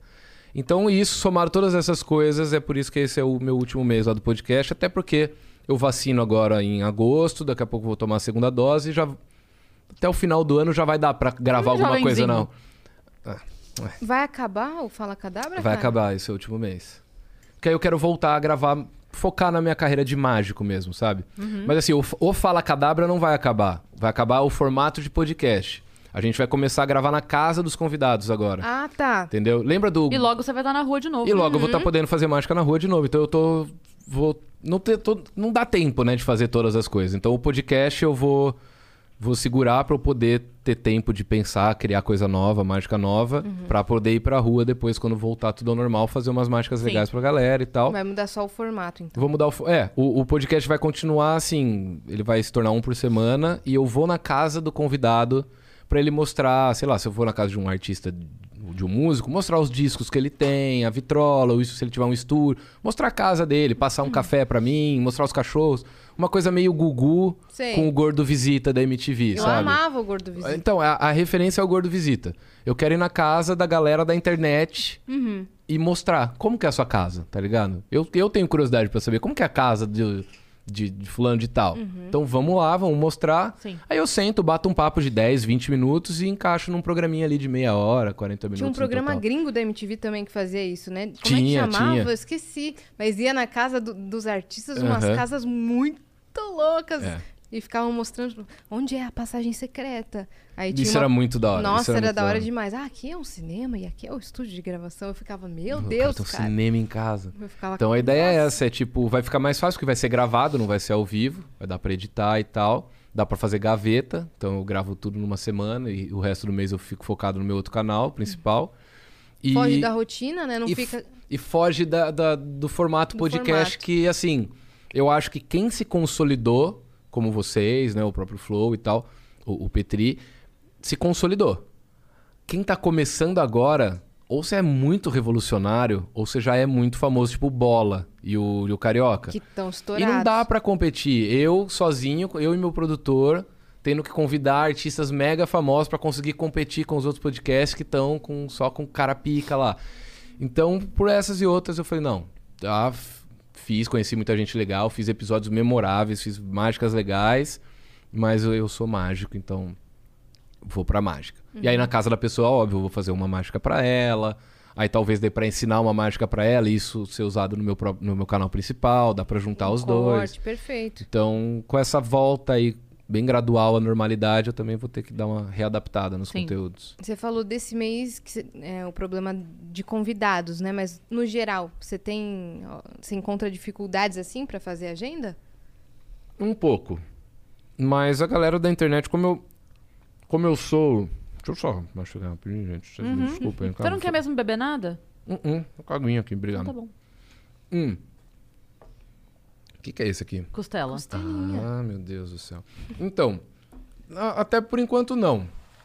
Foi bastante gente legal lá, mas como eu tenho que cuidar dos canais, eu edito os vídeos do meu próprio canal, eu gravo, eu roteirizo. O podcast eu que convido, eu que, a- que faço a agenda. Você tá doido. Mesmo sendo dois por semana, é muito difícil. Porque, assim, é um convidado que de última hora fala, pô, não vou poder, eu tô doente, eu peguei Covid. Você tá fudido. Sozinho. Como é que eu vou achar outra pessoa? Aí você chama outra pessoa, ela também tá corrida, porque você chamou de última hora. Isso começou a me dar muita ansiedade. Muita, muita, muita. De, de quase esse mês eu cancelar pela metade, sabe? De, tipo. É que eu, eu, eu me frustrei Agora você já muito. tá com convidado até o fim do mês. Já tá um convidado até o final do mês. Ó, o próximo que vai lá, ontem foi o Lucas Inutilismo com a Project 46. A Project, o Vini Castellari, que é guitarrista, ele que faz a playlist de funk junto com o Lucas, que tava fazendo os shows e tal. Perfeito. E quem tá apresentando o mês do rock comigo também é o Cadu Pellegrini, vocalista do Kiara Rocks, já tocou no Rock in Rio e tal. E aí na semana que. Amanhã é o Mi, vocalista do Glória. Hum, Mi do Glória, O. Mi é muito legal, um parceiraço. Aí na semana que vem tem o Bruno Graveto com o Egípcio. Aí vai ter Far From Alaska, que é super legal também. Aí finaliza com o Vavo, da Fresno. Uhum. E com a banda Pense de, de Belo Horizonte, que é uma banda razoavelmente nova de hardcore. E é bem assim. Punk. É um hardcore, é tipo um dead fish, assim. Bem sabe? legal. É bem. Bem legal. É um mês bem. Pra quem gosta de rock, assim, é um prato cheio mesmo. Sim. Eu, eu trabalho com os outros dois do Tijuana, né? O Hum. Roman e o Fernando Bahia, lá na rádio. É, mas o Tijuana, Que era o egípcio saiu, Sim, né? é. Não, acabou. Eu tô falando Ah, a- é, da é. formação. Ah, sim, entendi, entendi. Da entendi. formação? Aham. É, o Roman, que é baixo, e o Bahia, que era percussão. Aham. Faço programa com eles lá. Eles são gente finíssima. Eles vieram E qual aqui. rádio que é? Na Transamérica. Na Transamérica, tá. Eles vieram aqui fazer o Vênus com a gente. Tem É, muita história, cara. Muita. Não, meu, foi- todo mundo que vai de banda lá, às vezes a gente acaba nem conversando de música, sabe? A gente conversa de, Tá difícil. de merda. Eu sou horrível, já falei que eu sou. Eu com comida. Tenta. é, se você não tenta Aí. cortar o osso, é mais fácil. Eu cortei o osso, porque eu sou. Eu sou Ele é rocker. Eu sou do rock, meu, já falei. E os caras têm muita história. Tipo, o Badawi contou que no, no Rock in Rio, hora que acabou o show deles, o Badawi, eles viram uma lona assim que era meio flácida. E eles, meio bêbado, falaram, mano, vamos pular nessa lona. E ficaram pulando na lona, assim. Era uma lona que parecia um- uma cama elástica, assim, né? Falou que chegou segurança pra eles, eles acharam que ia tomar bronca. O segurança só falou, mano, toma cuidado que vocês estão pulando na merda do, do banheiro químico aí, viu? Então, tipo, tava um slime que eles estavam adorando brincar, mas embaixo era só bosta. Cocôs. Só cocôs. Então tem essas histórias, né? Aham. Grandes histórias do repertório O brasileiro. Cadu mesmo que tá apresentando comigo o podcast, ele tocou no Rock in Rio com o Paul Dayano, que era vocalista do Iron Maiden na primeira formação. E ele contou várias histórias dos bastidores do Rock in Rio com o Paul Dayano. Foi no mesmo dia, se eu não me engano, do Slayer, do Iron Maiden e tinha mais alguma banda que ele tocou nesse dia que eu não lembro. Enfim, tipo, ele conheceu essa galera, sabe? Na semana passada foi a galera do Eagle Kill Talent. Um deles era do Sepultura, o outro do Reação em Cadeia. E eles gravaram um disco deles no, no estúdio do Dave Grohl, do Nirvana e do Foo Fighters, a convite do Dave Grohl, lá em Los Angeles. Então, tipo, isso pra quem é fã de Nossa rock Senhora! é tipo assim. Zerou a vida. É, e eu ouvindo essas histórias, eu ouço, tipo assim, babando, sabe? Meu, que. Que, é, Você le- tá duas pessoas do David Grohl. Eu né? tô duas pessoas Sim. do Dave Grohl, sabe? É, é incrível. E qual foi aquele lance que tá todo mundo fazendo piada no Twitter de ai, dia do rock, você tem que tomar café preto e Ah, isso foi coisa minha fria. também. Isso foi coisa minha também. Porque o peludo Restart, ele Hum. foi lá no meu podcast, né? E a gente começou, a gente entrou no assunto de roqueiros reaças. Roqueiro reacionário, que não faz sentido, né? Porque o rock, ele, ele surgiu quebrando paradigmas, ele surgiu é, afrontando o que era normal da sociedade. Sim. É, o Elvis Presley, por exemplo, dançando daquela forma dele lá, era assim, um absurdo pra época. A Rita Lee, depois com as músicas dela, o Raul Seixas, né? E você vai. O próprio Raimundos. Uhum. Né? Eram músicas assim, inclusive com pedofilia no meio. E aí você me. Ser um roqueiro conservador é, é- é meio que não, não faz muito sentido, sabe? Não é que, ah, se eu sou de direita eu não posso ouvir rock? Pode. Só que você tem que entender que a história do rock é o oposto disso. Ok? Ok. Aí o Digão do Raimundos viu essa entrevista do Pelu falando isso, porque ele falou, ah, meu, deu exemplo, né? Tipo o Digão do Raimundos, né? Que apoia o governo e tem falas reacionárias e tal. E aí o Digão pegou muito ar. Mais pelo fato do Pelu ser um ex-restart do que o, o, que o Pelu disse em si. Porque ele, em nenhum momento ele refutou o que o Pelu falou no podcast. Ele atacou o Pelu pessoalmente. Falando que roqueiro tem que tomar café preto no café da manhã, comer pizza gelada e não pode fazer skincare. Esse é o roqueiro. E é por isso que o jovem de hoje em dia tem repulsa pelo rock. Porque Pelo- acha cafona, geração, né? acha retrógrado, acha conservador, acha mesquinho, sabe? Então, tipo, isso de roqueiro é isso. Se você não faz isso, você é- não é. Isso só afasta as pessoas, isso só prejudica a cena que ele mesmo faz parte. Então, ele mesmo está se prejudicando sendo assim, sabe? Porque é, é- o que é o, o conservadorismo do, do Digão? O que, que ele quer conservar da sociedade que, que, que, o, que o Pelu tanto. Sabe, não, tem- não tem o menor sentido a, a fala dele. E isso desencadeou numa treta gigantesca, porque o Digão foi responder o Pelu, já botou no balaio o Lucas da Fresno, o Tico Santa Cruz, o João Gordo. Que nem virou, tinham falado Que nem nada. estavam quietos na dele, sabe? Aí o Tico também não, não engole sapo, respondeu, fez live de uma hora respondendo, e aí virou esse inferno. Aí agora o rock virou essa piada do- dos jovens, que é o quê? Oh, o quê? Eu sou do rock, eu É, sou do... eu tô e aí a semana foto toda foto fazendo de essa caveira, né? E rock. faz- Isso, é. E aí, beleza, mano. Pelo menos vira- viramos meme. É a única maneira do rock ir pro, pro mainstream hoje é virando meme. Porque Uhum. se depender, não de todos, óbvio, mas de alguns roqueiros aí da velha guarda, Vai fudeu, morrer. fudeu. Pra Né? vocês terem uma ideia, o o Vini Castellari, que conversou comigo ontem, ele é LGBT, ele é casado com, com um homem. E ele é roqueiro, ele é guitarrista de uma banda de metal. Que é um dos meios mais tóxicos que existem. Assim, se você entra em site de notícia do rock e vai ler os comentários, é assim, a, gastri a gastrite ataca. Nada que aquele cara minimamente não goste, ele vai respeitar. Ele vai atacar tudo. Ele vai xingar todos todo mundo se o Iron Maiden lançar uma música que não. Com a Lady Gaga, por exemplo, meu Deus, Acabou cancela o mundo Iron dele. Maiden. É sabe? verdade, acabou o mundo Sendo dele. que o Ozzy, que é um dos criadores do metal, tá fazendo música com o Post Malone. Entendeu? Sim. Então, tipo. Uhum. O Travis. Com o Travis. do é, Blink tocando com o um Post show Malone. inteiro do- de, só de Nirvana, sabe? Mano, Então o roqueiro brasileiro ele não entendeu isso ainda, parece, uma parte. Uhum. Então não adianta reclamar que a cena tá ruim Uhum. se você retroalimenta o que faz a cena estar ruim. e aí o sabe? que que vai o que que vai pro mainstream agora? É o pop punk. Porque é o que Uhum. o que consegue respirar. E olhe lá. É, é o que consegue respirar. Os artistas do pop Uhum. colocando elementos do rock e fazendo sucesso com isso e voltando pra era emo, É, né? que tem que voltar mesmo. Tem que voltar. Tem que Eu voltar pra cá. Ah, amo emo. Nossa, eu amo. Eu amo emo. Tem que voltar. Por favor. Amo. Simple Plan, adoro. Sério mesmo? Adoro. Para, velho. Adoro. Por que, que você falou Simple Plan especificamente? Porque é a primeira banda na minha playlist emo. A minha também! Eu amo, eu amo. I'm sorry, I can't be perfect. Sorry, man. Welcome to my life. Ah, welcome to my life. Rocker. Rocker. I'm, I'm very rocker, man. Sabe I'm- qual que era o meu subnick no MSN quando eu tinha 9 Senhorita. anos? Não. Era rock na veia, guitarra na mão, pagode no lixo Funk e na cadeia. Simple Plan no coração. Meu Deus Eu do céu, é era pior do que eu imaginava. Eu juro que era. Eu, nossa, ficava offline, online, offline, online pra subir Todo mundo vê que você era muito do rock. muito do rock. E eu, e eu hoje. Inara, Inara, Inara. Ah, mas Eu é uma já coisa gostava que... de trocar o meu nome no MSN por ninguém. E ficar entrando e saindo pra colo- colocar ninguém acabou de entrar, ninguém acabou de entrar, ninguém acabou de entrar.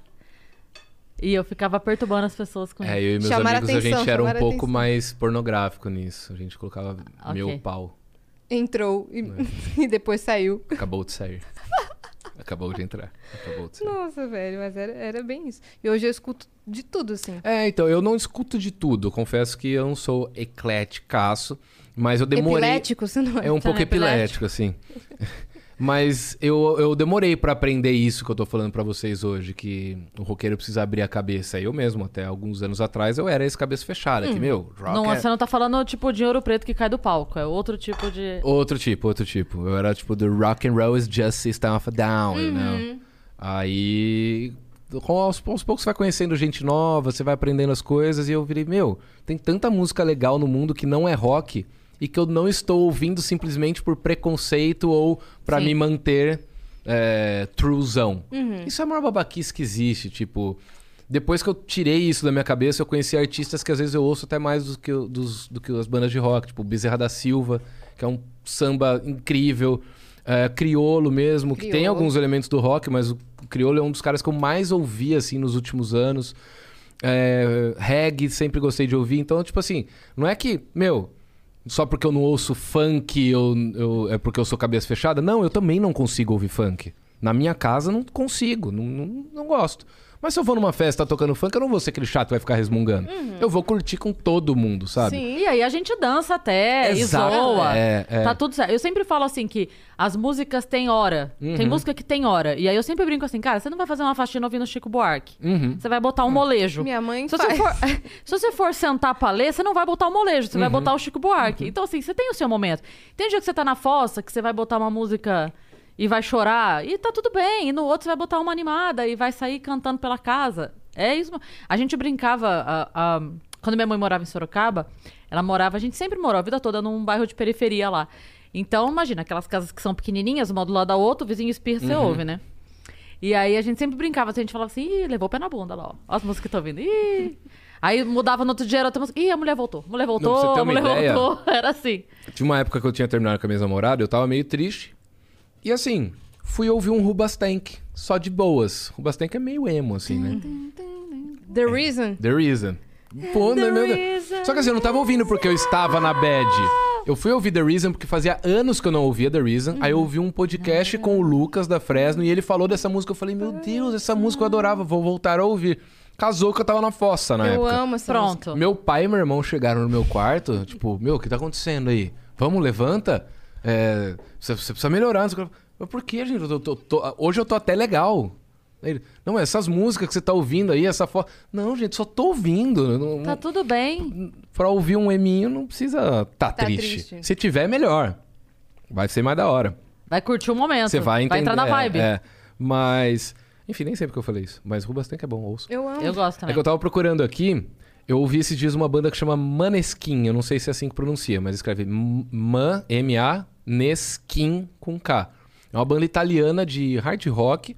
Só que ela mistura elementos do pop. E se eu não me engano, é, um ou dois da banda são, são LGBTs também. E eles foram no X Factor lá da Itália, ficaram em segundo lugar, depois foram em outro lugar e tal. Eu vi essa parada É uma aí. banda incrível. A hora que eu ouvi, faz dois dias que eu conheci. Eu mandei pra uns três, quatro amigos meus. Falei, meu, essa banda vai salvar o rock. E aí meus amigos que são mais rockerão, mais true, nossa, mano, é puta lixo de som. Não é que é lixo de som. Se não for assim, não vai chegar no jovem. Hum. O jovem quer ouvir isso. E eles fizeram isso.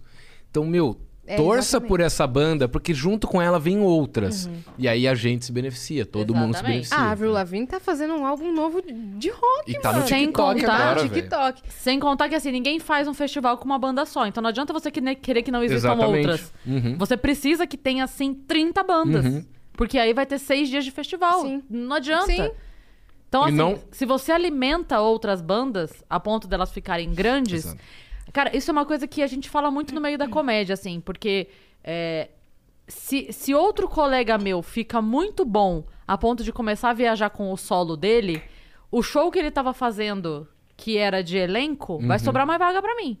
E a hora que eu estiver viajando com o meu show, a minha vaga no show de elenco vai sobrar pra outro que vem depois de Uhum. Sim, mim. sim. Então, a hora que os meninos do CQC pararam de fazer show do elenco, entrou a próxima leva. A hora que Aham. essa galera também passou, entrou uma próxima leva. Então é isso, cara. E, e, e vai ter fluxo, entendeu? Porque vai ter a galera que vai querer ir no solo, que vai pagar 80 pau pra ver o, o, o cara X. E tem a galera que quer pagar 20 conto e ir no botequinho aqui. E ver uma galera que não é tão famosa, mas que é boa. Então, tem, tem que fomentar. Só que na hora que vai montar um festival, tipo risadaria, tipo risorama, precisa de 40 pessoas. E aí? Precisa de 80 humoristas. E aí? Como é que Aham. você monta esse festival? Sim. Pra viajar o Brasil inteiro, tendo cinco shows ao mesmo tempo em cinco capitais diferentes, com oito shows, oito humoristas por show. É. Como você faz isso? Realmente. Né? É, faz o mesmo sentido. É, aí depois o, o os problema... caras reclamam de festivais como Rock in Rio É estarem colocando artistas pop. Porque é o que a galera quer ver agora. É o que a galera quer ver. Ah, mas o nome é Rock in Rio. Foda-se o É o nome. O. Leão Marinho não é um felino, tá ligado? Foda-se o nome. A viúva negra não é negra nem viúva. Nem viúva. A Ariana Grande não é de Ares e nem é grande. então, tipo assim, o que que tá bombando hoje? É a Ariana Grande, por exemplo. Leva ela no Rock in Rio Uhum. e põe ela antes de um show do Guns N' Roses e antes dela põe uma cantora pop nacional. Uhum. Ou então, por- porque assim, por que, que tem o- mais dias de pop no Rock in Rio do que de rock? Porque o roqueiro, ele não paga ingresso, ele não sai de casa, ele só quer jogar LOL. Não E é público. Dota. Não é público. Então, tipo assim, a- ele vai, se for o Iron Maiden, o Metallica ou o Slayer. Se é a banda de um brother de São Paulo, se é a banda de Minas que vai tocar em São Paulo, você vai lá, tem 50 pessoas. Então, como é que vocês, o, o público do rock quer que o rock se fortaleça se nos shows de rock, nos bares, tem 50 pessoas? Ah, mas a banda não é boa. Você nem ouviu, parça. Você nem foi, Você meu. nem se É. deu o trabalho de ouvir. É, em Ribeirão Preto que tem um festival bem da O hora. João que é o Rock, eu João sempre João vou, Rock. já fui, João já Rock fiz. é tudo, mano, né? já fiz matérias lá com várias bandas, entrevistei uma galera muito foda. O João Rock é o, é o fe- maior festival de rock do Brasil hoje. E é só de banda nacional. Sim, eu amo. Só que é banda nacional que tem que pegar lá de trás. Tem as novas? Tem. Eles lançam bandas novas? Lançam.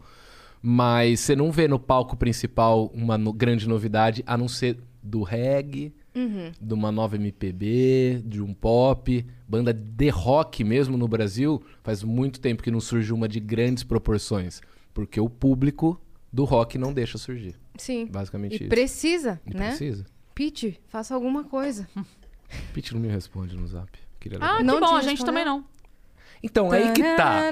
Aí que tá. Somos três. Tá ligado? É, é, Pitty, não é uma crítica à, à Pitty em si, é uma crítica à assessoria de imprensa da Pitty.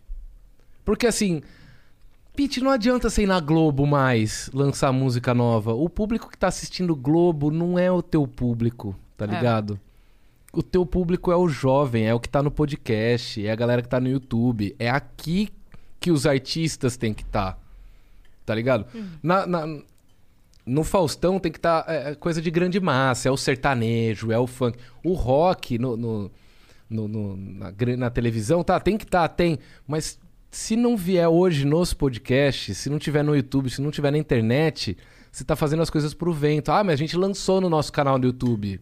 Tá, mas não é assim. Vem trocar uma ideia. A galera quer ver você falando, a galera quer ver você falando das bandas que você tá ouvindo nacionais que você gosta, o que, que você indica. As pessoas querem ouvir a Pete falar. E não só a Pete, o Nando Reis, o Paulo Miklos, sabe?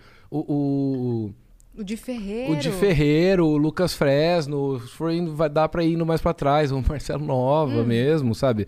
É, tem muita gente boa, o João Gordo.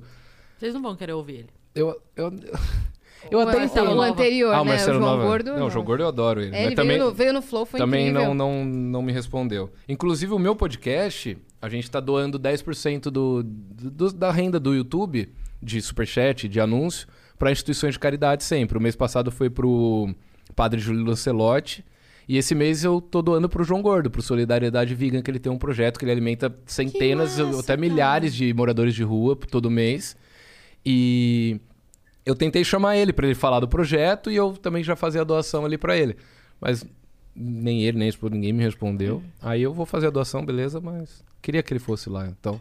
É por isso, sabe? É a galera não ajuda quem quer ajudar. Então, tipo, eu sozinho sou só um mágico, entendeu? Não tenho como eu fazer muita coisa pelo rock. A minha parte eu fiz, não deu certo porque eu não tive muito apoio. Então, quando forem reclamar, tem que lembrar disso também. né? Sim, que você queria criar um podcast com essa vertente. É, é. Que, que seria o quê? O Magic and Roll. Que era que seria tipo isso. É. Né? Ia voltar às origens. Ia voltar é. aos- às origens. Mas perfeito. eu, eu já desisti do rock, assim como alguns amigos meus que tinham banda e tal. É, é, muito, é um meio muito ingrato, assim, sabe? É muito difícil. Você praticamente paga pra fazer as coisas, Uhum. sonhando lá na frente em ser o, o rockstar que você acompanhava dos anos 80 e, tipo, não vai rolar, sabe? Eu, eu, É eu ainda boto fé no rock. Eu boto fé no emo. O emo vai voltar. O emo vai.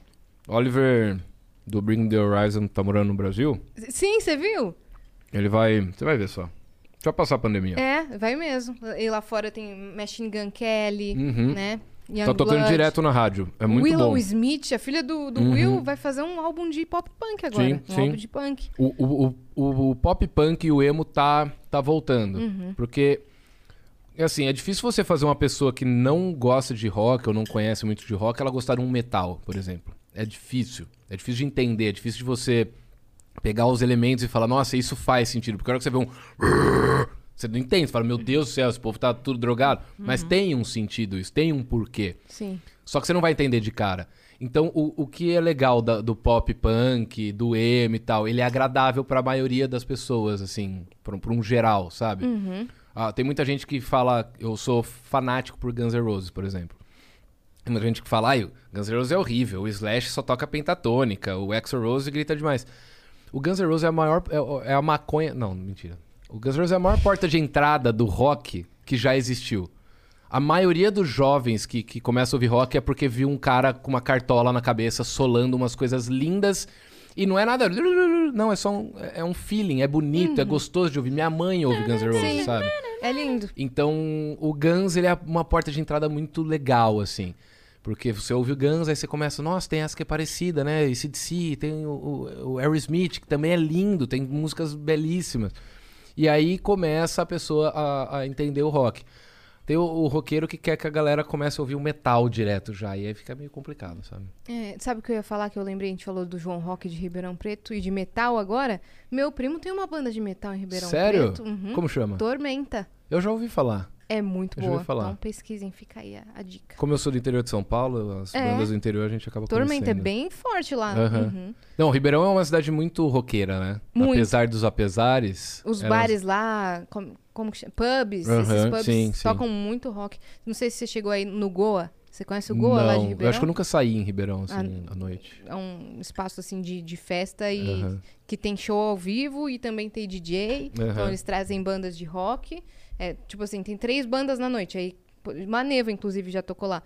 É, tem reggae, tem rock, depois tem, sei lá, forró no final. E depois tem um set de DJ. Acho isso Sim. fenomenal, sabe? Esse é o pãozinho? Esse, esse é o pãozinho, fica à vontade. Enfim, mas você toca alguma coisa? Você canta? Ou você só é um grande amante da. Um grande amante. Só. Tentei, já, eu já tive banda. Mas, tipo assim, eu não sabia o que eu tava tocando. Eu meio que. Os, os caras da minha banda sabiam tocar e eles me ensinavam e eu decorava onde que apertava. Mas se eu tava fazendo um sol, um lá, ou qualquer coisa, si bemol. Eu decorava onde apertava, foi ótimo. Tipo, aprendendo mágicas grátis. É tipo aprendendo mágicas grátis, é tipo isso mesmo. é que tipo, a gente. Era, a banda era de pop punk.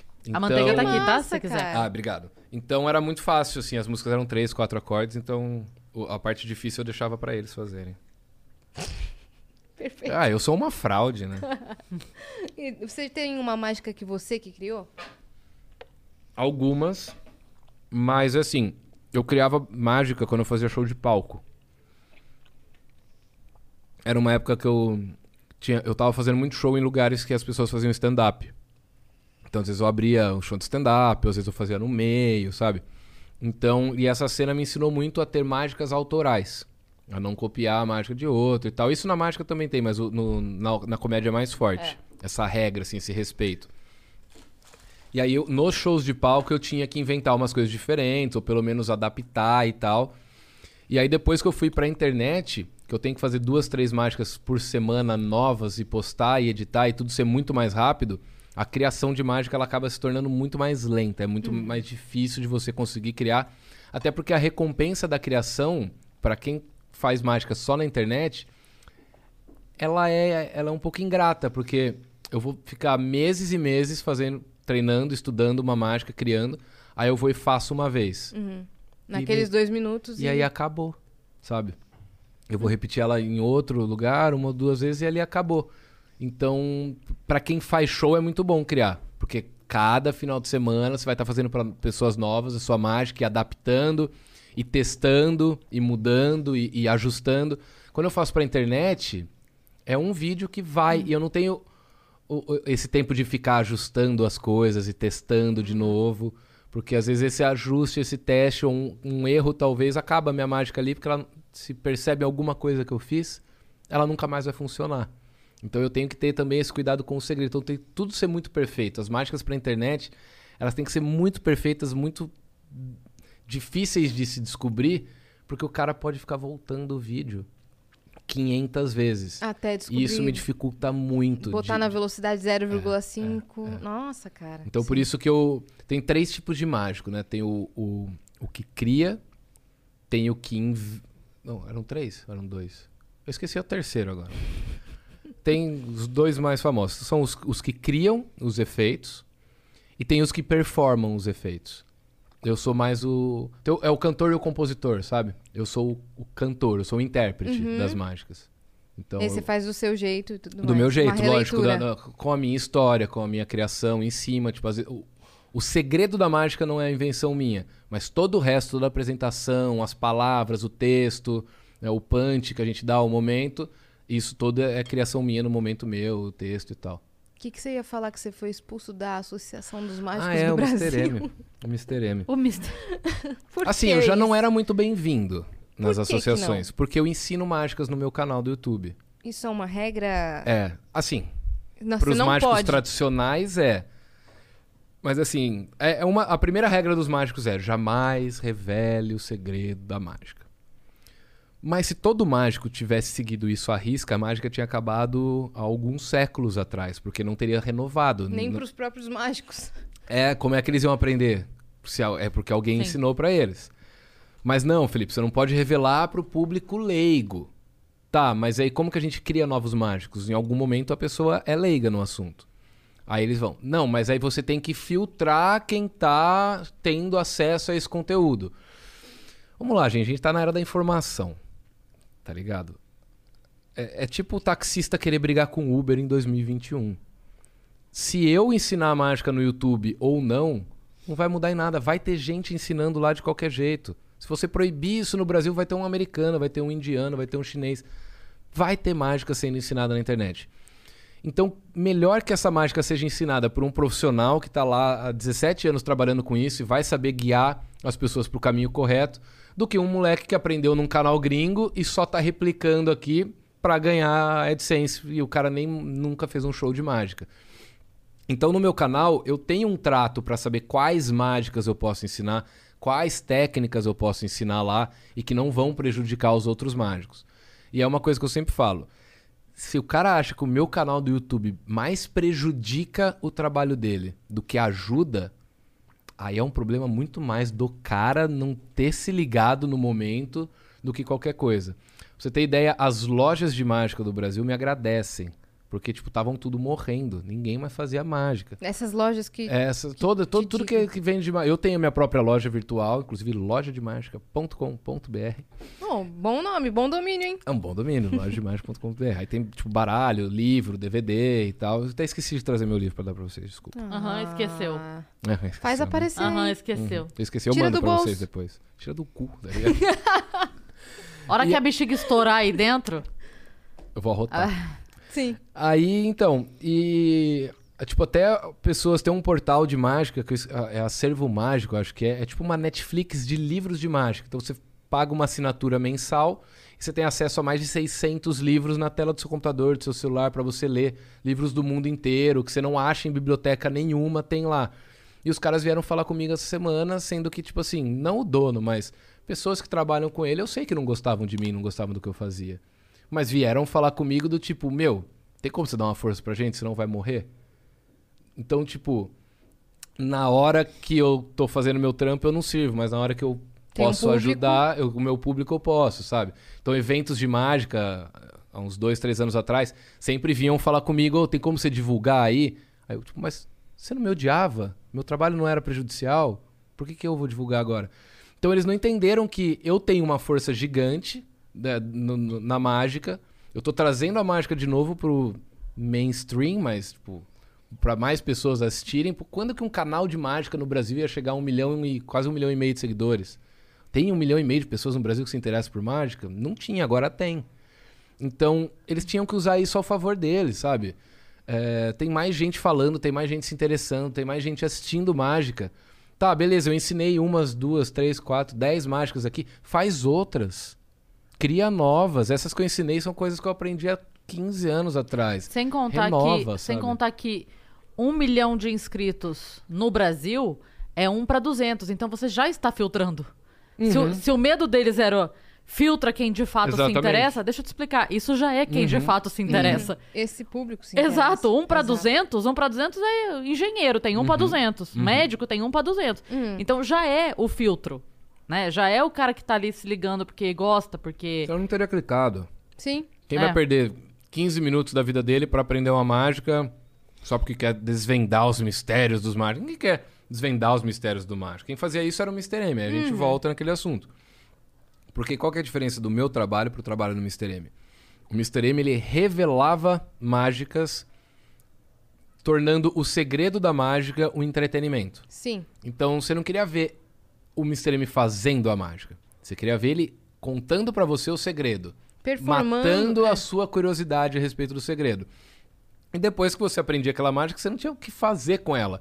Porque você não tinha um elefante, você não tinha três gostosa e você não tinha um palco e nem efeito de som, de luz, iluminação, que era tudo que ele usava, né? Espelho e tal. Você não ia replicar. Você não ia replicar. O que eu faço no meu canal é o quê? Meu, pega um palito de fósforo que você tem na sua casa, que você vai aprender uma mágica com ele hoje. Pega um baralho que você tem na sua casa, não precisa nem estar completo, pode estar gorfado pelo seu tio. Você vai conseguir fazer uma mágica com ele.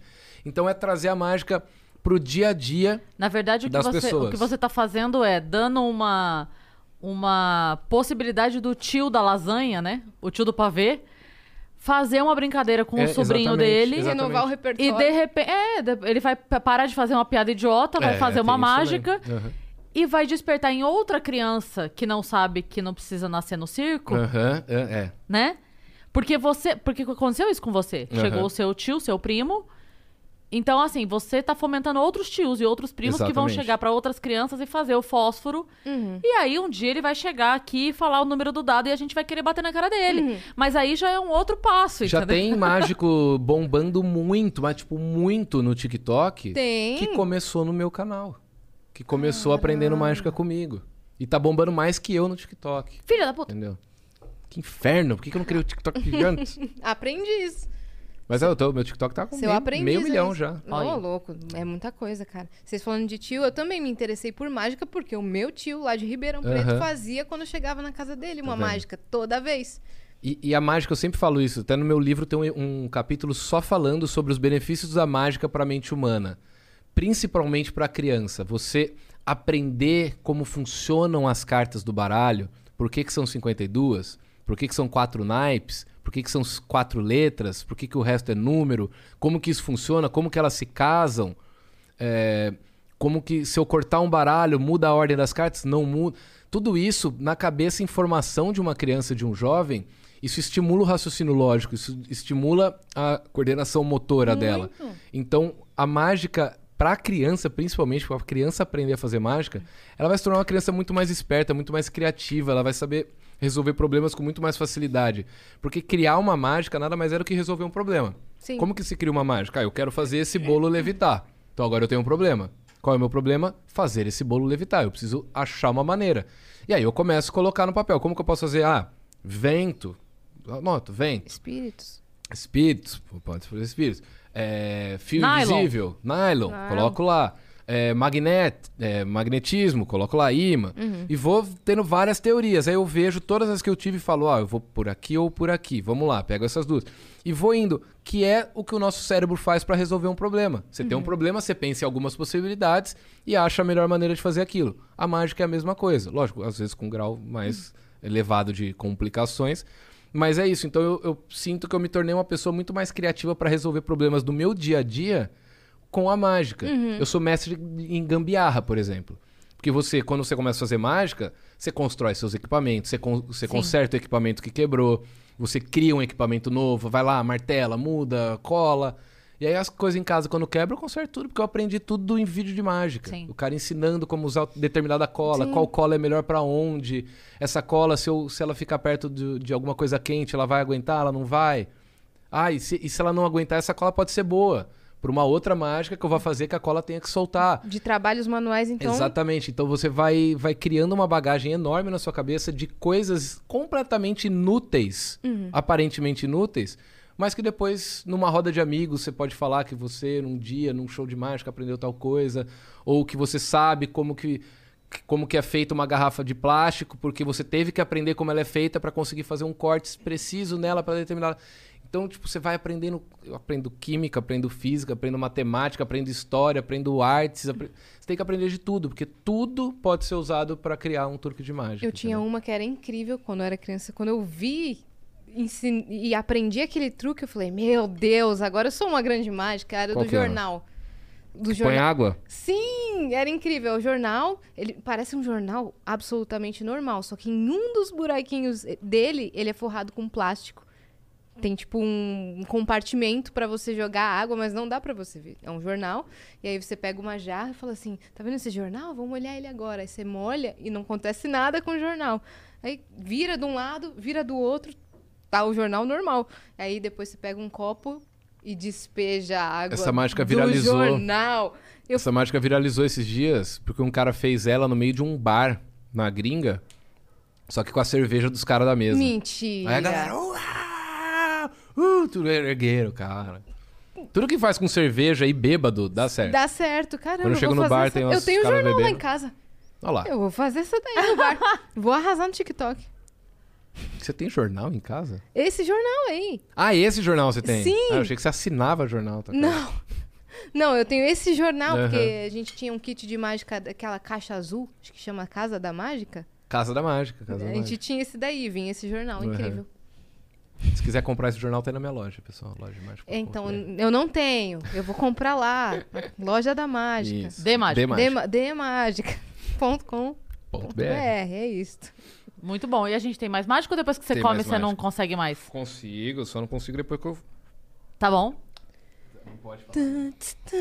Posso fazer um. Ah, eu tenho uma bem legal pra fazer pra vocês. Boa. Deixa eu pegar aqui. Eu quero. Eu vou deixar essa caixinha com você, Cris. Quer que dê uma, li- uma liberada aqui? É, vamos dar uma Pode ser, liberada. pode ser. Paquita, ajuda nós aqui. A nossa assistente de palco. Eu vou tentar fazer a mágica mais rápida do mundo. Aqui, tá? Mas vou tentar, falei que eu vou conseguir. Eu vou deixar essa caixinha aqui, tá? Todo mundo vendo embaixo, dos lados, uma caixinha ok, de não madeira. tem nada de dado azul pintado nela. Nada, tá com, com os elastiquinhos aqui, todos ok. Ela vai ficar aqui no meio da mesa e não deixa eu encostar mais nessa caixinha, tá bom? Você tá proibido de encostar nessa Proibido caixinha. de encostar nessa caixinha, tá? Yasmin, eu preciso que Fala. você escolha uma carta, que você quiser. Posso apontar Pode. e pegar? Pode. No seis de paus. Sim. Quer trocar? Não, Essa mesmo? seis de paus. Uhum. Vou pegar aqui uma caneta. Preciso que você assine seu nome na frente dessa carta. E assine na seu parte nome. branca. Aqui? Isso. Pode escrever bem grande, bem grandão, assim, pra ficar bem. Cris, assina embaixo também. Por que, que a gente tá fazendo isso? Pra eu não ter como trocar essa carta por uma outra carta igual, parecida, ou, sabe? Não ter uma duplicata dessa carta. Sim. Com a assinatura de vocês, agora essa carta ela se torna uma carta única no baralho. Bom, não não, sei, existe. apareceu isso aqui na minha mão. É, tudo é possível, tudo é possível. Apareceu isso daqui que eu não fiz na minha mão. Eu vou tentar fazer a mágica mais rápida do mundo uma vez, batendo o meu recorde. E depois eu vou fazer uma segunda vez batendo o recorde, que eu vou ter batido o recorde aqui. Deu pra entender? Deu? Deu? Bacana? Sim. Fazer o seguinte. Yasmin, eu vou colocar a carta aqui na mesa, você põe a sua mão em cima e não deixa eu chegar aí perto, tá? Seis de paus, põe a sua mão em cima. Eu vou pegar a carta que tiver embaixo aqui, aleatoriamente, um Ás de espadas, tá? Vamos lá, lembrando que é a mágica mais rápida do mundo. Ás de espadas na minha mão, seis de paus na sua, com a sua assinatura e a sua assinatura. Olha só. 3, 2, 1. Sentiu alguma coisa? Nada. Porque olha só o que eu tenho na minha mão agora. Vai se ferrar, vai se ferrar, garoto. Eu- Olha a sua mão. Não, para, velho.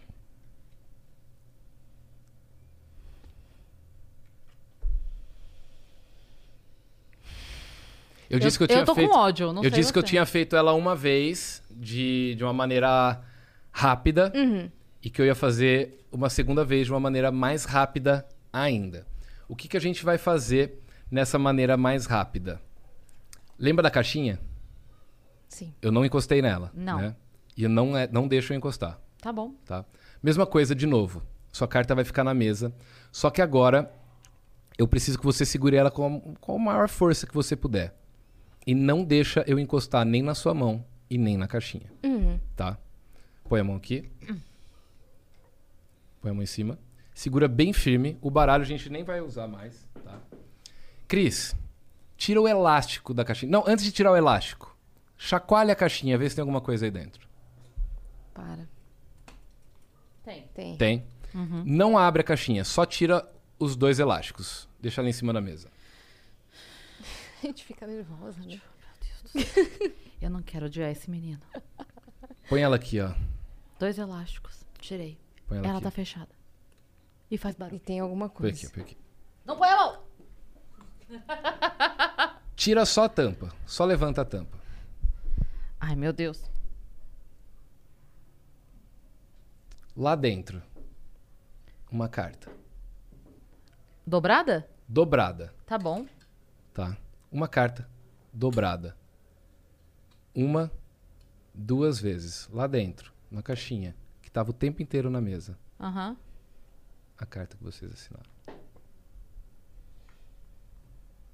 Impossível. Impossível, velho, isso. E essa daqui? Tem mensagem, Vitão? E essa daqui? Lembra da carta que você tinha escolhido? Ah, não. Ah, não.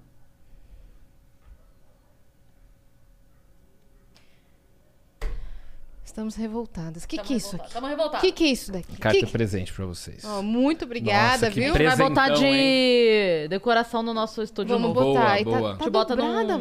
num quadrinho. É, tem mensagem sim. Temos. Porque senão eu ia fazer você mandar aparecer mensagem. Fazemos, fazemos. Fazemos também. Então vamos lá. Só tem mensagem de vídeo hoje, então. Ah, que legal. Obrigada, show. gente. Não, já coloquei uma aqui na tela aqui. Gostei do cenário, hein? Boa. Geek, né? É. Nossa, eu não entendo nada disso aí. Acho que eu nunca assisti um Superman na vida. Nunca? Eu sou essa pessoa. Ô, louco. Mas a abertura era... Oi, toda a equipe do Vênus, Cris, Yas e Felipe. Felipe, E qual foi a mágica que você teve mais orgulho de fazer e qual foi a mais difícil? Beijos, gente. Um grande abraço e até a próxima. Até a Aê. próxima. Até a próxima. Cara, a mágica mais difícil que eu já fiz. Recentemente, eu, eu- eu- essa pergunta ela é, é um pouco difícil, porque assim, Tami que mandou? tem a, Foi. tem a tem a dificuldade em executar, o que exigiria muito Tipo assim, quebrar as coisas dificuldade à de distância. A dificuldade de executar. levantar de uma mesa sem quebrar tudo, por exemplo. É, tem Ai, a desculpa, eu dificuldade... não voltei pra cá, né? Tem a Desculpa. dificuldade técnica e tem a dificuldade, assim, pra pessoa que está assistindo. Eu me importo muito mais com a dificuldade na mente das pessoas, do tipo, isso foi impossível, do que eu me preocupar em fazer algo muito difícil pra impressionar os outros mágicos que sabem o que eu tô fazendo. Sim. Tem- Uma, uma pergunta. Essa mágica, por exemplo, que a gente ficou boca aberta, obviamente não falando do truque, mas eu digo, pra você, de 1 a 10, ela é que nível de dificuldade pra executar? Essa daqui. Ela é um nível. Pra mim, hoje, no, no- não tô falando pra, um, pra qualquer pessoa, pro Sim, iniciante. sim, pra pra, pra um mágico, essa aqui é um nível 4. Você tá brincando? É. É um nível 4. Nem fez cócegas. A gente nem fez cócegas. É porque uma- essa é uma mágica que eu faço há uns 15 anos já. Então ela vai automática, sabe? Ela, ela sai, ela flui. É como se eu estivesse falando, assim, ela vai. Mas eh, respondendo a pergunta dele, teve uma mágica recente que eu fiz com o Cauê Moura, que eu gosto muito dele, sou muito fã dele, e ele foi no meu podcast e eu falei, meu, pro Cauê eu quero fazer um milagre. E aí eu fiz uma mágica pra ele lá que, tipo, até os mágicos que gostam muito de me criticar vieram, tipo, mano, como é que você fez aquilo? Porque foi um negócio muito bizarro. Você que criou e tudo mais. Foi eu que criei, é. Ele, ele abriu um baralho na mesa e eu tinha um outro baralho comigo fechado na caixinha. E aí eu falei pra ele apontar uma carta e colocar ela virada ao contrário no baralho, mas sem me mostrar qual carta era. A hora que eu peguei o meu baralho, tinha só uma carta virada e era a carta dele. Na verdade, eu, eu errei. Eu, eu, eu, eu errei a carta. E era tipo um 10 de copas. Aí eu deixei o 10 de copas e falei, pô, você não apontou o 10 de copas, né? É porque eu tô prevendo o futuro. Eu quero que você aponte qualquer carta do baralho agora. Aí ele apontou assim, eu falei, pode virar. E aí era o 10 de copas. Tipo, ele podia escolher qualquer uma. É que assim, eu explicando, pode não parecer um nível de dificuldade alto. Mas se você parar pra pensar que tem um baralho inteiro Claro, de 54 e a- cartas a diferentes. pessoa pode apontar e, qualquer e eu não uma. tive- eu não encostei no baralho, eu não mexi em nada. Era tipo tudo com ele, sabe? Ó, é a 10 de copas. Você vai apontar uma carta. Vamos ver. Nem os mágicos entenderam. É, alguns. Ou- os que entenderam talvez não vieram falar comigo, mas. Tá Quer ver? Vamos te- só testar um negócio rápido. Tá. Eu preciso que você pense num naipe e você pense numa carta. Ai, meu Deus. Pode falar. É... Qual naipe? Tem paus, copas, espadas e ouros. É, sabe por quê? Eu... Pode falar o, o desenho, não tem problema. Não, não é o desenho. É porque quando eu jogava baralho, quando eu era criança, a gente sabe o nome dos naipes em árabe. Porque na família Ah, árabe se joga muito baralho. entendi, aham. Então eu pensei aqui, dinheiro, esber... Eu falei, mano, ninguém vai entender o que eu tô falando. É... Copas. Copas. Copas é o coração. Coração. Sete. Sete de copas. Querem trocar? Não. Tem certeza? Quer trocar só o naipe? Quer trocar só a carta? Não. Qual, qual que foi a carta que tu falou? Sete. Sete de copas. Porque o sete de copas é uma carta meio óbvia, assim. Mas É tem sete muitas cartas no Então baralho, vamos né? colocar o quê? A rainha. Rainha de copas. Também é, uma carta óbvia. Tudo bem, mas aí nós somos problema. rainhas, que nós somos duas leoninas. Pode ser. Vocês querem Gostei trocar? dessa, minha parça. Não. Não, é essa mesmo. Lembra que eu falei que eu tinha deixado uma carta virada no baralho, numa mágica e tal? Vocês acham que tinham como eu saber que vocês iam falar no a Dama de Copas? Não, até porque a gente trocou no último É. momento. Inclusive, vocês podem trocar mais uma vez, se vocês quiserem. E vai ter uma carta só virada aqui no baralho. Quer trocar? Não sei, você que sabe. Eu troquei uma vez, você quer trocar uma vez? Trocar o naipe, então. Você que sabe. É... é espadas o nome? Espada, gosto. Espadas é. Eu é, acho o naipe mais bonito. É. é, Espada. espadas é esse aqui. Isso. Querem trocar? Tô feliz Então com é esse. Dama de Espadas ou é Sete de Espadas? Dama de Dama de Dama espadas. de Espadas. Para Eu de sabia. sorrir. Eu sabia. Eu você sabia. tem que estar desesperado agora. Se você tá sorrindo, eu tô puta. Sim. Se Felipe está feliz, a gente está triste. Aqui na frente de vocês.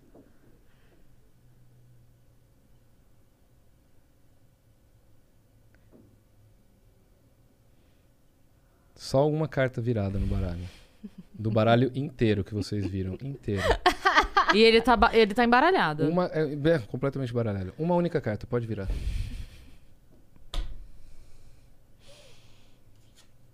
Ah, não. Uma putaça. Por que, que ela tá agachada, inclusive? Eu tava tentando ver se ele tá passando por debaixo Pode da ser. mesa, sei lá.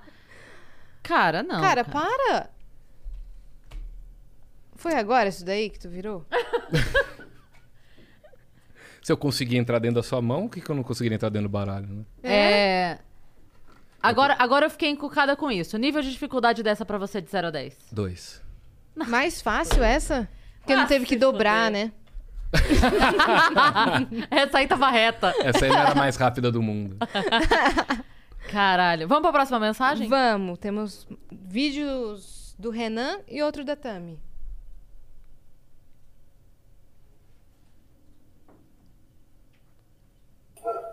Olá, capitãs. Salve, Felipe.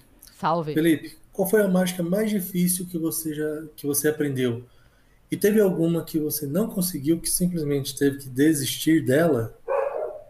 Até mais. Boa, Renan. Gostei. Boa Gostei, pergunta. Renan. Gostei. Parecida com a Renan- anterior, mas eu tenho uma resposta diferente. Eu essa. gostei porque o Renan primeiro chamou de capitãs É. da embarcação aqui, da nossa viagem. Já chegou com respeito. Nave né? Vênus. Nave Vênus, exatamente.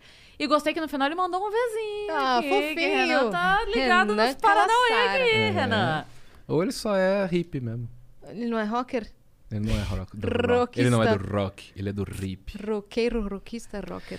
Cara, a mágica mais difícil que eu aprendi, e vamos lá, eu sempre falo, respondo essa pergunta no pensamento do espectador, na mágica mais impossível pro espectador. Essa pra mim é a mágica mais difícil.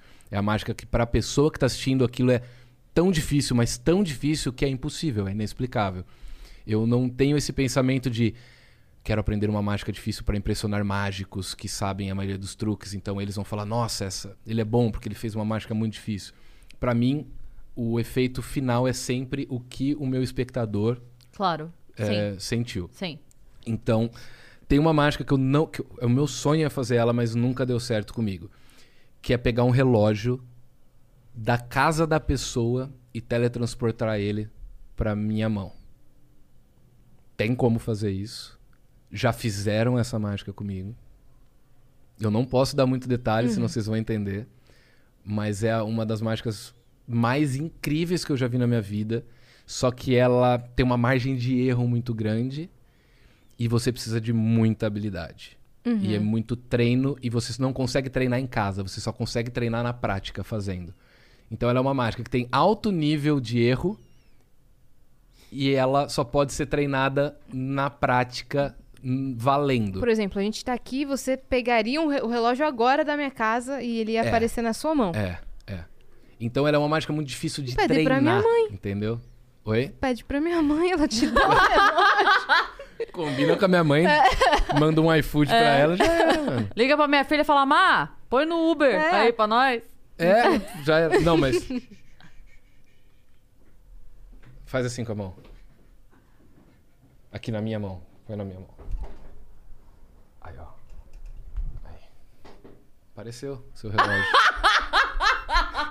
Ninguém viu. Gente, eu ganhei esse relógio quando eu tinha dois anos, da minha tia-avó, velho. Como você fez E isso, se você não mano? compartilhar com 15 pessoas esse vídeo, Samara Ah, vai buscar você com este relógio. Digite amém nos comentários. Te amei. Cara, Eu sabia o, o truque dessa. foda-se, vamos pagar o salário do. Vitão e deixa ele aí. Foda-se, foda-se. Mas enfim, só respondendo, é essa. é uma das Perfeito, mágicas mais cara. difíceis e mais incríveis que eu já vi. Amei. Temos outro, outro Temos- vídeo. temos Temos mais mais um um, vídeo. E, Vamos. e depois temos a cartada final. Cartada final. Foi um negócio que a gente não falou aqui, que muita gente comentou. Ah, é o mesmo? Aham. É mais um videozinho da Agora ele voltou com a mãe. Oi, gente! Bom, a- eu tô voltando aqui porque minha mãe quer perguntar uma coisa. Pergunta. Ah, eu queria saber aonde que foi parar a bexiga. Cris, eu adoro você, tá? Cris, e eu me- Yas também. Minha mãe começou a gostar de stand-up de stand-up por causa de você. Que linda! Beijo, gente. Tchau.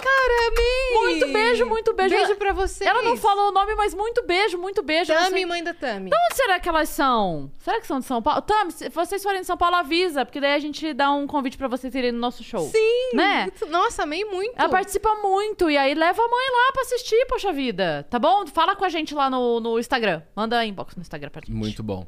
É, pra mostrar onde foi parar a bexiga? Aham.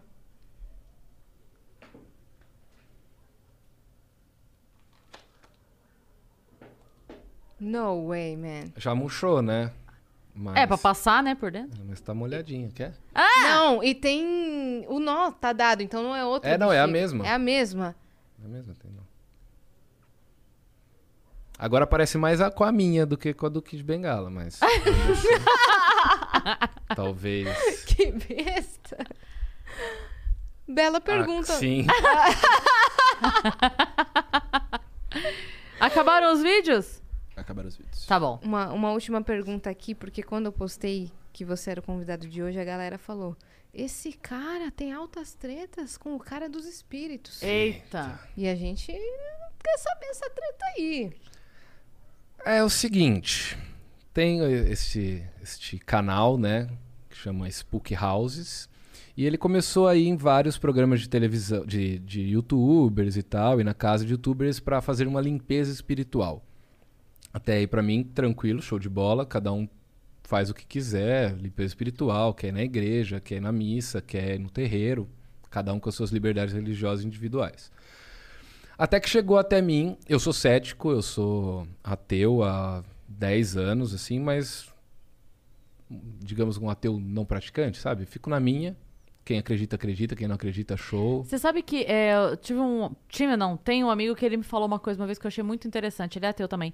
E ele falou assim: o ateu de verdade não prega o ateísmo, porque ele reconhece o valor da religião para a sociedade. É, eu concordo em algumas partes. Eu, é que algumas religiões ou algumas práticas de sim. algumas religiões são muito Sim. danosas. Claro, assim. claro, claro. Concordo contigo. E, e o que eu acho legal, eu como mágico e eu como cético, eu gosto muito de contestar as coisas. Eu gosto muito de ter provas, de ter evidência das coisas. Até porque eu sou mágico. E os mágicos, eles têm um histórico de desmascarar charlatanistas. Não tô chamando ninguém de charlatão, tá? Tô contando uma coisa histórica aqui. Até porque o processo vai um pouco em cima disso. Já chego no processo também. É, tem um mágico americano que chama James Randi. Ele ficou conhecido, ele era escapista, então amarravam ele, jogavam ele dentro de tanque de água e ele escapava, né? Essa é uma área da mágica, o escapismo. Depois de um tempo ele começou a, a desmascarar charlatões. O que ficou muito famoso que ele desmascarou foi o Uri Geller. Lembra do Uri Geller que ia no Fantástico entortar talher? Sim? Então, o Uri Geller é mágico. O Uri Geller, assim, ele tá em todos os congressos de mágica. Ele é, ilusioni- é mágico, ilusionista, prestidigitador, é, é tudo sinônimo, assim. E o Uri Geller fazia mágica pra entortar aqueles talheres. E aí o James Randi falou, Uri Geller, então já que você se diz paranormal, que não tem problema você entortar o talher pelo entretenimento. Tudo que eu fiz aqui foi entretenimento. Não falei em nenhum momento pra quem tá em casa, pra vocês, que eu tenho um poder a mais e tal. São técnicas. É uma, uma arte. Eu estudei pra aprender a fazer isso e, e ludibriar um pouco o cérebro de quem Pro tá bem. assistindo. Pro bem, pro bem. E, e aí o Uri Geller foi lá e não conseguiu. Teve um outro cara, por exemplo, que, que botava uma caneta assim na mesa e ele, com força do pensamento, fazia a caneta andar. O que, que o James Randi fez? Pegou um monte de papel picado, colocou em volta da caneta. O que, que aconteceu? O cara não conseguiu fazer. Por quê? Porque se ele assoprasse a caneta de novo, os papéis iam voar. Então era tipo isso que, que o James Randi fazia. Então os mágicos, por conhecerem técnicas tanto psicológicas como de leitura fria, de eu saber o que você está pensando, e não só para eu usar isso, vou ler a sua mente. Eu preciso saber o que você está pensando para saber qual linha eu vou seguir dentro da minha mágica. Para qual lado eu vou. Se eu vejo que você está gostando e entrando muito na mágica, eu consigo trazer outros elementos para potencializar isso. Se eu vejo que você ainda não entrou na mágica, é porque eu ainda preciso te convencer. Então eu vou fazer alguma outra coisa para trazer você para dentro da nossa experiência mágica, para depois eu continuar o meu show. Então eu tenho que saber fazer essa leitura do meu público até para escolher na plateia quem eu vou chamar para o palco para participar. Eu tenho que chamar quem está dentro do papo, quem está quem tá se deixando levar. Sim. Então tudo isso a gente aprende no começo de, de- de- dos estudos de mágica. E aí eu vi esse Spook Houses usando muitas coisas que eu tinha aprendido na mágica para dizer para as pessoas que para tentar adivinhar coisa da vida das pessoas, energias e tal. E tudo que eu via ele fazendo, eu sabia explicar como era feito. E aí um dia chegou um vídeo para mim dele reagindo a um espírito em algum lugar, ele, ele mandaram um vídeo para ele e aí ele foi reagir a esse vídeo e dizer onde tinha espírito naquele vídeo. E aí um vídeo de 2016, se não me engano, ele fala que o espírito está do lado direito da tela. E no ano seguinte mandam esse vídeo de novo para ele reagir. Ele não percebe que ele já tinha reagido. E o que, que ele fala? Que o espírito está do lado esquerdo. Aí a hora que eu vi isso, eu falei: aqui tá uma prova cabal de que não se deve levar tão a sério qualquer coisa que a gente vê na internet. Não se deve acreditar em qualquer coisa sem ter uma evidência, sem te entregar uma evidência daquilo, sabe? Porque afirmações extraordinárias requerem provas e evidências extraordinárias. Então, se o cara diz que vê espírito, que fala com espírito e tal, ele vai precisar de muito mais para me convencer do que alguém que fala que viu um carro vermelho passando na rua. Porque um carro passando, um vermelho passando na rua é normal. Agora, espírito não é tão normal assim, não é né, cada esquina que você vê um normalmente. E aí eu fiz um Espero. vídeo reagindo e mostrando pra galera. Espero, é. Aí eu fiz um vídeo reagindo a, a esse vídeo dele e mostrando pra galera, olha, gente, tá vendo como não é assim, que tem muitas coisas além. Ah, Felipe, mas ele descobriu, ele, ele falou na casa do, do Christian Figueiredo que um lugar tava com energias ruins e a esposa do Christian disse que lá realmente era um lugar meio tenso da casa. Isso tudo é, su- é- é- é sugestão, isso tudo é ele pegar a informação da pessoa sem ela nem perceber. Então ele já sabia que ali era um lugar que ela ficava tensa. Eu tô- eu tô- isso eu tô até inventando aqui, pra dar de exemplo, sabe? Então isso começou a me deixar um pouco assim, meu, o cara tá usando alguns truques de mágica e falando pras pessoas que tem paranormalidade nisso. E aí ele foi no Podpah, no Podpah 24 horas, fez o tabuleiro Ouija lá, não deu certo, foi tudo tipo. E eu reagi a esse vídeo e fiz toda essa explicação para as pessoas com alguns mais de- alguns outros detalhes ali do momento, até de hipnose que ele tava fazendo um pouco com o ninja, sabe, de sugestão. Isso tudo tava muito nítido naquele vídeo. Então eu usei isso para mostrar para as pessoas, ó, sempre que alguém chegar para vocês falando que tem paranormalidade, que tem espírito, não sei o que lá, olha esses pontos. Olha aqui, ó, ele fala aqui, ele fala essa coisa, que ele fala outra. Aqui ele, ele te. Por exemplo, eu virar pra você e falar assim: você é uma pessoa muito. Vou, vou tentar fazer uma, uma leitura da tua vida. Você é uma pessoa muito organizada. Ela, ela deu uma negativa. Falou assim, mas não tô falando organizada a tua casa, o teu quarto. Organizada nas ideias. Tem sempre muita coisa na sua cabeça que no final você consegue pôr pra fora de uma maneira organizada e que e faz algum sentido. Pronto. Eu errei o primeiro, mas eu consigo ressignificar e fazer ela acreditar no que eu tô Uma falando. leitura fria, né? É uma leitura fria. E, e, assim, você vai me jogando informação e eu vou usando isso. Você tá passando por um momento conturbado na sua vida, Tô. tá? Agora fala que não tá. Tu tá me dando sugestão? Não, fala assim, não, não. Pra minha ele- vida pra tá ele brincar de é, minha vida tá muito tranquila. Não. Não, mas eu não tô falando num momento conturbado na tua vida pessoal. Eu tô falando na tua vida familiar, ao seu em volta. Existem alguns problemas que estão afetando pessoas perto de você. Pronto, ressignifiquei. Porque é óbvio, todo mundo tá passando. Todo mundo tá passando. O horóscopo é isso. Se É. você apagar o, o, o signo do horóscopo e ler sortido, vai fazer sentido pra você tudo que você lê ali.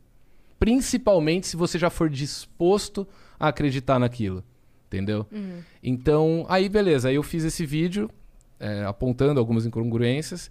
E aí ele entrou na justiça pedindo 44 mil reais porque eu estava perseguindo ele. Eu estava perseguindo ele por conta da religião dele, sabe? E em nenhum momento eu cito de religião, em nenhum momento eu falo de espiritismo, é legal ou não Na verdade, é. você tá contestando pontos do vídeo. Tô contestando pontos do vídeo e pontos do trabalho dele de fazer, de cobrar pra ir na casa das pessoas fazer limpezas. Até aí eu acho que assim, eu não tenho nada a ver com isso. O problema é que em alguns vídeos dele, ele entra na área mais sombria disso tudo, que é a área da saúde, que é prometer cura através de sessões espirituais. Então tem um vídeo no canal dele, por exemplo, que ele diz que ele cura a depressão com uma técnica proibida no Brasil e usada por médicos nos Estados Unidos. Olha quanto absurdo tem nisso. Ele mesmo assume que a técnica é proibida no Brasil e que nos Estados Unidos ela é usada por médicos para curar a depressão, que são as pessoas mais indicadas para curar uma depressão. E aí vai um cara dar um testemunho e pega um- uma caixinha de remédio que ele tava tomando e falou: Ó, tomei isso aqui por não sei quanto tempo e, meu, a sua única sessão já, já me melhorou. Isso é muito perigoso. Num outro vídeo, ele reage ao Selbit e, e diz que o Selbit está com problemas e, assim, com a imagem do Selbit atrás e, e ele conta que ele consegue curar diabetes com uma, duas sessõezinhas. Eu não sei direito, mas eu acho que nem a medicina ainda descobriu 100% a cura da diabetes. E o cara fala que cura a diabetes na internet através de uma sessão online? Você quer fazer uma limpeza da tua vida, você manda uma foto pra ele por e-mail e ele vai. Sabe? Então. Ele começou a ir muito podcast grande e muito canal grande e ninguém contestava nada. Era Pra mim, na minha visão, e eu tenho todo o direito, a gente vive numa democracia ainda, ela está ameaçada, mas ainda vivemos, eu tenho o direito de contestar o que eu quiser contestar. Seja religião, seja ideologia política, seja time de futebol, seja qualquer coisa, eu tenho o direito. E se eu sei que tem alguma coisa errada e eu tenho o embasamento teórico para apontar, eu acho que eu perco o direito e eu ganho o dever de expor para as pessoas que não tiveram acesso a isso o que está acontecendo ali. E o que acontece é, ele não está me processando porque ele acha que ele vai ganhar o processo de mim. É no juizado especial, ele está pedindo 44 mil reais. Isso é um absurdo. Eu ia perguntar isso, por que 44? E, é, Qual foi o cálculo? Não sei, ele tá movendo um outro processo com- contra um outro cara, também pedindo 44 mil reais. Mas isso é para assustar as pessoas. Para as pessoas pararem de analisar os vídeos dele. Para as Uhum. pessoas pararem de ter uma outra opinião sobre o que ele faz. Que eu acho saudável. Eu, achada- eu acharia saudávelzíssimo ele replicar o meu vídeo. E falar, não, Felipe, você está errado por causa disso, ali eu fiz aquilo e tal. A gente ia ter um debate que todo mundo ia sair ganhando, porque todo mundo ia ter uma exposição gigante de ideias e cada um em casa ia tirar a sua própria conclusão. O que ele faz é assediar... Vamos trazer os dois aqui. Não, já, já falei no, quando eu fui no Podpah, eu falei, traz ele aqui, na minha frente. Se ele fizer os negócios aqui, eu dou o braço a torcer e falo, não, realmente o cara é bom. Mas não, não quer. Por quê? Por que, que ele só faz pra leigo? Por que, que ele só faz pra gente que não tem o domínio dessas técnicas, sabe? Porque é muito mais fácil. Pra ninguém refutar. Pra ninguém refutar. E quando refuta, ele processa. Sem exceção. Ele processou o Ricardo Ventura. Ele processou um tal de Mago Anael. Ele assediou judicialmente um outro mágico que fez um vídeo dele, que tirou o vídeo do ar. Al- é, Algum desses processos já correu? Ou todos estão em O do andamento? Ricardo Ventura correu e eu acho que por conta disso, de ser no juizado especial, o juiz falou assim: não, aqui não, esse processo não é pra cá. Eu não sei, eu- alguém pode falar melhor, eu não sei, mas eu sei que o do Ricardo Ventura, o processo foi, digamos que arquivado, alguma coisa assim, sabe? E o Ricardo Ventura pôde voltar com o vídeo que ele tinha que ter tirado no ar. Mas espera Eu tive coisa. que tirar um vídeo do ar do meu canal também, porque a liminar do juiz falou pra eu tirar. É, suspende até julgar, né? Até julgar, só que Sim. o julgamento é coisa de um ano e meio, sabe? Sim. Então eu tô tendo prejuízo porque esse vídeo tava indo muito bem. Mas Uhum. assim, eu- o do Ricardo Ventura, você sabe qual era o valor? Não pedido? sei, não sei qual é o valor. Porque é, é meio doido, assim, se, se essa resposta, que você não tem certeza se foi exatamente isso, mas se, é, se a resposta foi isso não é da nossa, da nossa jurisdição, né? Da nossa, eu não sei Aham. como chama. É, e ele já entendeu que não é, por que, que ele continua entrando nesse. Entende? É meio. É assim, Eu de não, novo, eu não a posso gente tá falar sem com se eu sei o motivo. Eu acho que eu sei o motivo. É porque todo mundo que pensa em refutar ele, agora vai pensar duas vezes. Porque não quer ter dor de cabeça. Sim, mas ao mesmo tempo ele não perde nem ganha. O processo só não existe mais. É, o processo só não existe mais e o, o meu gasto com o advogado fica esse meu gasto. Sim. Será que todo mundo tem a condição de Sim. pagar advogado e ficar por isso? É porque, na verdade, assim, é. Se eu vou entrar com um processo contra você e eu sei que eu vou perder se eu entrar, mas eu não quero que apareça que eu perdi, Aham. eu entro numa vara onde não é a indicada para esse processo, ele não vai continuar correndo porque não é daquilo lá, eu vou ter que transferir para outro lugar ou, ou Aham. entrar novamente. Mas é, tipo assim, fica, fica o dito pelo não dito, entendeu? Eu não ganhei susto. e não perdi. E fica o susto. E fica o susto. Entendeu? E aí o susto não é só pra mim. O susto é pra todo mundo que tava começando a tipo, opa, o que, que é isso aqui que tá acontecendo? Falo disso ou não falo? Ah, ele. Ah, melhor não falar então. Uhum, sim. Entendeu? Sim. Só que eu meio que comprei a briga. Você Vamos- foi a Dani Calabresa dele. Eu fui a. Ah, não sou eu que tô falando, hein? Mas é uma dor de cabeça chata e agora tem que ficar conversando com o advogado. O advogado teve que ler um monte de coisa a respeito do, do assunto, de espiritismo, de leitura Ler fria, seus de uma- tweets ler e- meus tweets e Não entender. e não entender, porque tweet é um, o Twitter é um mundo diferente. E lá, às vezes, um juiz pode não entender que uma fala é uma brincadeira. Ele alega que eu tô fazendo perseguição contra ele e tal. Não é perseguição. Se você. se você tá prometendo a cura da diabetes, cara. Através verdade- de cura. Então, na verdade, é meio, que, é meio que maluco, porque assim, é, eu sou humorista. Eu faço piadas. Se alguém contesta porque não gosta, é uma coisa. Mas se alguém diz pra mim que eu não sou, já aconteceu, já aconteceu, eu já comentei isso com a Yas também. Tipo, eu, eu participei do, do programa da Ana Hickman há Aham. 10 anos. E aí, tinha, como a gente tem muita limitação por conta de CTV, então é assim, não fala isso, não fala isso, não fala isso. E aí aconteceu de eu receber mensagem falando assim, credo, ruim. Eu falo, ok, entendo. Aham. Aquilo não é stand-up, a gente tava na TV. Sim, sim, Vem sim. no show. Aham. E aí, então, quando a pessoa me questiona, eu sou a primeira que quero mostrar o que é que eu faço. É isso. Entende? É isso. Então, eu, É isso. eu dei convite pra várias pessoas Aham. que, que mandaram mensagem, tipo, ah, não gostei. Eu falo, Você tem razão, porque Aham. ali nem eu gostei. Aham. Mas vem no teatro, vem ver ah, real como é. sim, não na sim. TV onde tiram 90% do meu Sim. show. E a pessoa falava, caramba, agora entendi, Aham. agora faz sentido. Ou- Agora, i- imagina uma coisa. Imagina todo mundo que não acredita que o Henrique Cristo é Jesus, se o Henrique Cristo resolver processar elas. Concorda comigo? Sim. É a mesma coisa. Sim. Cara, você tá, você tá alegando que existem espíritos. Isso. Eu não tô falando que, que o espírita está errado ou que o espírita está certo. Eu tô dizendo que ele transformou um negócio em entretenimento, em show. Se passando por, por algo Em sobrenatural. grana. Mais importante do que isso, em promessas que muitas vezes mexe com uma dificuldade séria de uma família. E, e né? é o que eu, eu acho que é muito fácil, não é só refutar, é basta você parar pra pensar, tá? Se for verdade isso que ele faz, não era pra ele estar, mano, dominando o mundo? As indústrias farmacêuticas se matando. Não, não só a cura, mas tipo, se ele consegue conversar e ver é, é, obsessores ou essas coisas, se eu conseguisse ver obsessores e conversar com eles, eu ia falar, mano, vê a carta que ele escolheu e me passa.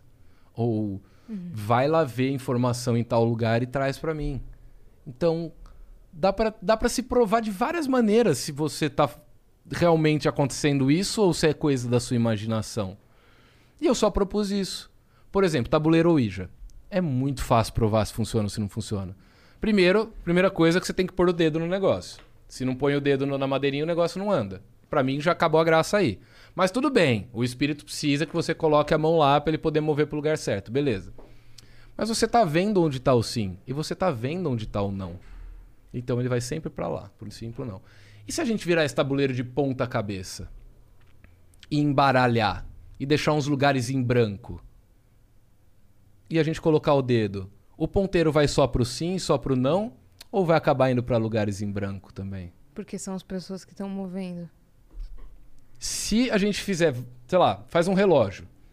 Dos 12, das 12 horas do relógio, uma é sim e a outra é não. As outras 10 horas estão em branco. E o ponteiro tem que apontar para o sim e para o não sempre. Se ele apontar para alguma hora em branco, se ele for para algum lugar em branco, é porque a gente simplesmente está empurrando o negócio aleatoriamente. E eu propus esse desafio para ele. Não quer fazer. Então, tipo assim, eu tô dando a oportunidade dele calar minha boca. Eu quero que a minha boca seja calada. Eu adoraria. Seria incrível, né? Eu seria, pra mim, eu como mágico, eu só adoraria que Você isso acabou de existisse. enfiar uma rola de um metro e meio na boca. Você- É, mas daria pra fazer coisa muito maior. daria pra enfiar uma rola de três. Um, um poste de luz, E o espírito segurando. Ia ser coisa mais linda pra mim, como mágico, se existisse. Eu queria que provasse. Eu queria que me desse mais evidências. Mas aí ele foi pra justiça. Então, Agora ele tem que convencer o juiz, não só agora ele você. vai ter que convencer o juiz, não só a mim. E ele vai ter que convencer o juiz também de que ele cura diabetes, que ele cura Covid, que. Né, o, que ele pegou, talvez. Isso eu achei uma baixaria.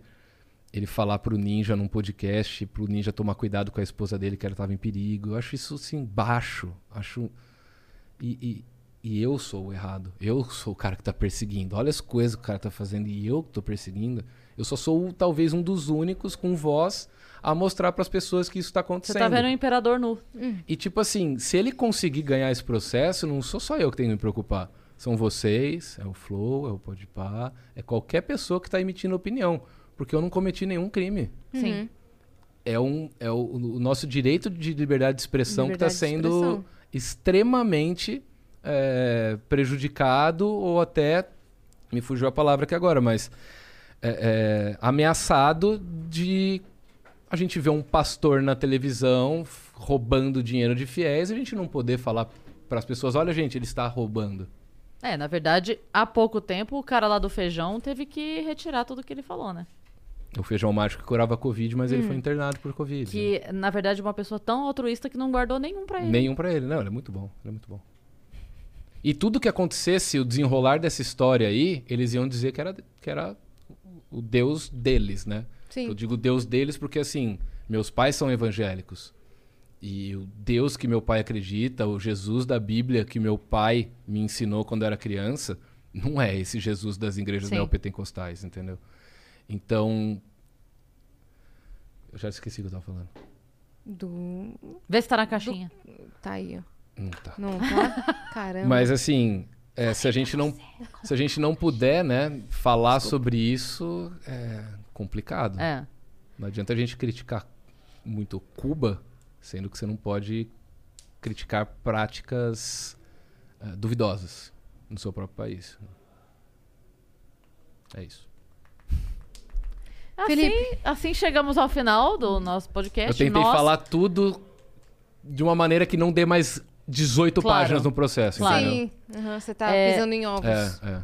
Porque Então- meu advogado ficou bravo que eu fiz uns tweets aí que ocasionaram em mais 50 páginas lá no, no processo. Nossa senhora. Se- deu mais trabalho pra ele. Pra quem ficou até agora com a gente, digo nós três e as outras 18 pessoas que estão aqui em volta, é, deixa o seu like, Pessoas com esse- não, obsessores. obsessores que estão aqui em volta. É, tá até um pouco, eu tô até um pouco com medo porque a aglomeração de espírito conta como regra da OMS, eu não Olha sei. só, aí fica o então, questionamento. é Se um eu tenho um problema. obsessor, é comorbidade? Já posso tomar vacina, por favor? Moço, comorbidade. O meu obsessor tem que ter mais de 50 anos? É, Porque quando você tem isso. chega lá e fala, mas você não tem idade ainda, fala, mas o meu obsessor tem. Aí você soma as duas e divide por dois. É Exato. isso. Na média, E não esquece de dar uma máscara pro seu obsessor também. é isso. Também, né? Também tá Importante. É isso. máscara. Obsessor tem mão pra passar álcool em gel? Creio que, Hum. creio que não. Creio que não passa. Se ele, se ele levita, ele precisa tirar o sapato pra entrar em casa? Não precisa, não São precisa. questões, Não precisa. são questões. São questões que a gente precisa conversar. Sim. É muito importante isso. É sobre isso. Tipo assim, a gente não tem vacina. A gente morreu meio milhão de pessoas no Brasil. É, o nosso presidente quer dar um golpe. Mas, assim, prioridades, né, gente? Obsessores existem. A gente precisa matar essa pauta antes de Sim. qualquer outra coisa. Sim. Pra amanhã, Cris. Pra amanhã na Vamos- minha mesa. Vamos trazer um especialista. Obrigada, viu, Felipe, pela sua contribuição aqui. Isso. Traz o Spook aqui. Pô, Se ele A gente quiser vir, traria. tá Traz, mas é que assim, todo podcast que ele vai, as pessoas ficam com um pouco de receio de, de questionar. Entendeu? Então. Eu não acho dá que ele... pra questionar. Dá pra Dá questionar. pra questionar Ele- É que educadamente. ele fica muito. Mas ele fica muito bravo. Ele fica muito bravo quando você duvida. Mas a gente é fofa. É a verdade, gente é ele verdade. É verdade. É verdade. a A Yas é fofa de verdade. Eu sou fingimento, puro e absoluto. Personagem. Personagem. Total. Não, mas tá certo. Ontem foi muito engraçado. Eu também não sou The Rock. A gente tava. A gente teve uma reunião ontem, a gente tava decidindo um monte de coisa, aí eu não sei o que foi que eu falei. Falei. Que eu, eu falei, gente, porque eu sou uma pessoa má. Uhum. Eu sou uma pessoa má. Aí falaram assim, mas não é de coração, né? Eu falei, não, é assim. É, é amo- bem de Nesse coração. exato amo- momento, vocês não sabem o que eu tô pensando. É Eu de amo a coração. maldade. Aí eu falei, cara, tem uma pessoa aprontando comigo, eu já pensei em 582 formas de matar essa pessoa. É que eu não posso. Legalmente, eu estou E guardando. quantas dessas formas seriam, assim, úteis? Como assim úteis? Defina úteis. Ah, Todas são útil- úteis se a pessoa morreu. É, mas também, Se a- você se também minha- precisa não ser presa, né? Ah, bom. Sim, Entendeu? aí tem essa outra questão. É porque eu, eu já falei aqui, Eu inclusive. tenho três formas de matar alguém sem ser preso. Ah. Mas eu não vou contar porque eu ainda Claro. quero Segredos usar. da mágica, um né? dia eu posso usar, né? Claro, claro, claro. Faz todo sentido. É, se um dia aprontarem com a minha filha, eu te ligo. Pra você me passar umas dicas. Combinado. Tá bom? Combinado. 50 mil reais, tá tudo feito. 44. 44. É só pra eu pagar Não, o mas é- processo. é- então, eu, eu tô pensando, eu tô pensando que você me pediu 50, que Eu é não- 44 mais 6 do advogado. É, Ah, é tá, tipo isso. perfeito. Exatamente isso. Então vamos Entendeu? fechar no 50. Vamos Fechar fechar no no cinquentinha. Não, eu pago. Se for pra resolver a vida da Maia, eu pago. Sem nota. Sem nota, Até sem porque, nota. né, melhor... Bitcoin. senão- Fechou, fechou. Ela... Bom, a gente já falou pra galera se inscrever? Já, Já, é, né? gente, não matem ninguém. É tudo piada, pelo É amor de muita Deus, tá bom? É muita piada mesmo. Humor. Humor. E piadas. Nego Di. Posso dar um recado? Pode. Se alguém quiser aprender mágica, você pode ir no meu canal, que tem o básico do básico, Felipe Barbieri, ou fazer meus cursos em mágicaprofissional.com.br. Tem dois cursos lá, um de baralho e um de mágica com objetos que tem na sua casa. E tem a loja de mágica. Tem a loja de mágica. E tem o, o, pod- Fala Cadabra. podcast que vai acabar, mas não vai. Entendeu? Em esse mês ainda. Você quer conhecer a Casa dos Famosos? Vem comigo. Vem comigo. Fala Cadabra, mês que vem. E em breve, é, você tá voltando a fazer shows Não sei. presenciais? Não ah, pretende? Não sei, não. Na Porque Paulista? pensa bem, pensa comigo. É, agora a gente voltando, tipo, os últimos três meses do ano acontecerem festa, todas as crianças que fizeram aniversário no resto do ano vai tudo concentrar. Mas eu não faço festa de criança há uns 12 anos já. Porra, mas de repente você faz um combo. Não, eu traumatizei mesmo. É mesmo? Total, o meu melhor amigo teve filho, eu não chego perto. Eu tenho medo de criança. Qual que foi o, fato, o fator? Ah, elas mataram quatro pombas minhas em show, chutaram meu coelho, quebraram metade dos meus equipamentos. E o pior é, sabe o que? Eu, eu entendo. Eu dei aula, né? 10 anos. Eu É entendo. isso. Não Eu traumatiza? Muito, Meu muito, Deus do céu. muito, muito. Aí você vê as pessoas falando, criancinha, não, bebê, olha como eles são. Fofo é o caralho. Fofo é meu gato, que come, dorme e caga. Você sabe que tem uma ala no hospício só pros Pra professores criança. em São Paulo? Não. Ah. É, tinha, pelo menos há algum tempo, eu não sei se ainda é assim hoje, mas me contaram isso quando eu tava fazendo magistério, que tinha uma ala só pros professores e era enlouquecedor o que acontecia. E eu assim, de não posso reclamar. Mandando árvore ficar quieta. Justo. E eu não posso reclamar, porque eu E também. errado. eu fui essa criança também. São os obsessivos. Três professores A meus se suicidaram. Não, a gente enlouquece. Uma vez uma colega minha, Elaine, inclusive um beijo, Elaine, se estiver ouvindo a gente, ela chegou na escola na segunda-feira, assim, ela tava... Falei, o que que foi, Elaine? Falei, gente, eu tô ficando maluca. Eu tava em casa no final de semana, digitando, tipo, coisa do, que a gente precisa, né? Formular aula e tal. Ela falou, eu tava digitando e o meu teclado tá velho, tá fazendo muito barulho. Então eu tava, tipo, tec, tec, tec, tec, tec, tec, tec. Aí tava só eu, sozinha em casa. Não tinha mais, não tinha rádio, não tinha TV. Eu tava assim, ó, tec, tec, tec. Shhh! Caralho, doido. E ela legal. fez. do céu. Não, e ela se internou por. Não, minha preocupação não é. Ela se internou por não, isso. Não, não, não. Porque assim, eu, quando chego em casa cansado, eu gosto de fazer uns, uns negocinhos que o Monark também gosta. E isso acontece Cigarro on- orgânico. Ontem eu tava falando comigo sozinho, tranquilamente, assim, aí até eu percebi. Mas você responde? Não, não. Então, pelo menos Uma isso. fala, né? né? Fala. Porque eu conheço gente que fala e responde. Ah, não. Eu, eu falo sozinha, mas... E responde? Não, responder Então, não. aí já é um, entendeu? Que nem eu tenho uma amiga que não, fala às vezes com eu a planta. respondo, tipo, eu falo, puta, como é que eu. Ah, não vou. É verdade, Não, tudo Felipe, bem. faz aqui. É. Beleza. Mas, por exemplo, tem uma amiga Ariana. A Ariana fala com as plantas. O meu medo hoje é que a planta responder. Ah, não, Enquanto mas ela aí. falar com a aí- planta, não, isso tá aí não, isso aí não é loucura. Isso aí é, é seis Coisa meses. de mor-. Não, seis meses morando na Santa Cecília, você fica assim já. É mãe de planta, né? É mãe de É, planta. Chão de tacos. A gente mora no... Quer dizer, mora... eu morava, ela continua no Copan. Ah. Então É ali. é... A casa das plantas. Certeza que ela volta no Boulos. Certeza. Não Será? sei. Eu acho que ela nem vota, porque ela não é daqui. Acho que ela não transferiu pra É, cá. se ela pudesse votar, ela votaria. Ela votaria, Quem eu fala acho. com planta, vota no Boulos. Isso é um bom slogan. Slo- Boulos, vai no meu podcast. Eu, deixa eu ir na sua casa, Boulos, por favor. Eu... Faz um café. Eu vou invadir a casa do Boulos, É tá isso. ligado? Olha isso. Eu queria muito que a gente tivesse. é, não porque eu quisesse exatamente, mas eu queria muito que a gente tivesse é, o Eduardo Paes no Rio e, o Boulos em São Paulo pra gente fazer a ponte aérea Pães e Bolos. Perfeito. Eu não entendi. Pães e Bolos. Pães e Pães e bolos. bolos, pães e bolos, entendi, entendi. Ia ser a ponte aérea Pães e Bolos. Pães e bolos, muito bom. Entendeu? Nossa, aí, Seria aí, o, aí o, o, O slogan. o aerotrem saía. Nossa, mas daí ia ter que ter o Levi Fidelis, tadinho Imagina, Fidelis. imagina o aerotrem servindo um pãozinho, um bolinho ali pra você assim. Nossa, gente, por favor. Façam isso acontecer. Mas daí, É só a- pela piada. Aí a gente ia ter a política do café com leite em Minas. e ia ter a política do Pães, Pães e e Bolos, bolos em em São a Paulo. gente resolveu o Brasil numa conversa de 10 minutos. É isso! Vamos encerrar? Vamos então, um encerrar. beijo. Beijo, gente. Segue o Vênus aí nas redes sociais. É isso. E não usa droga.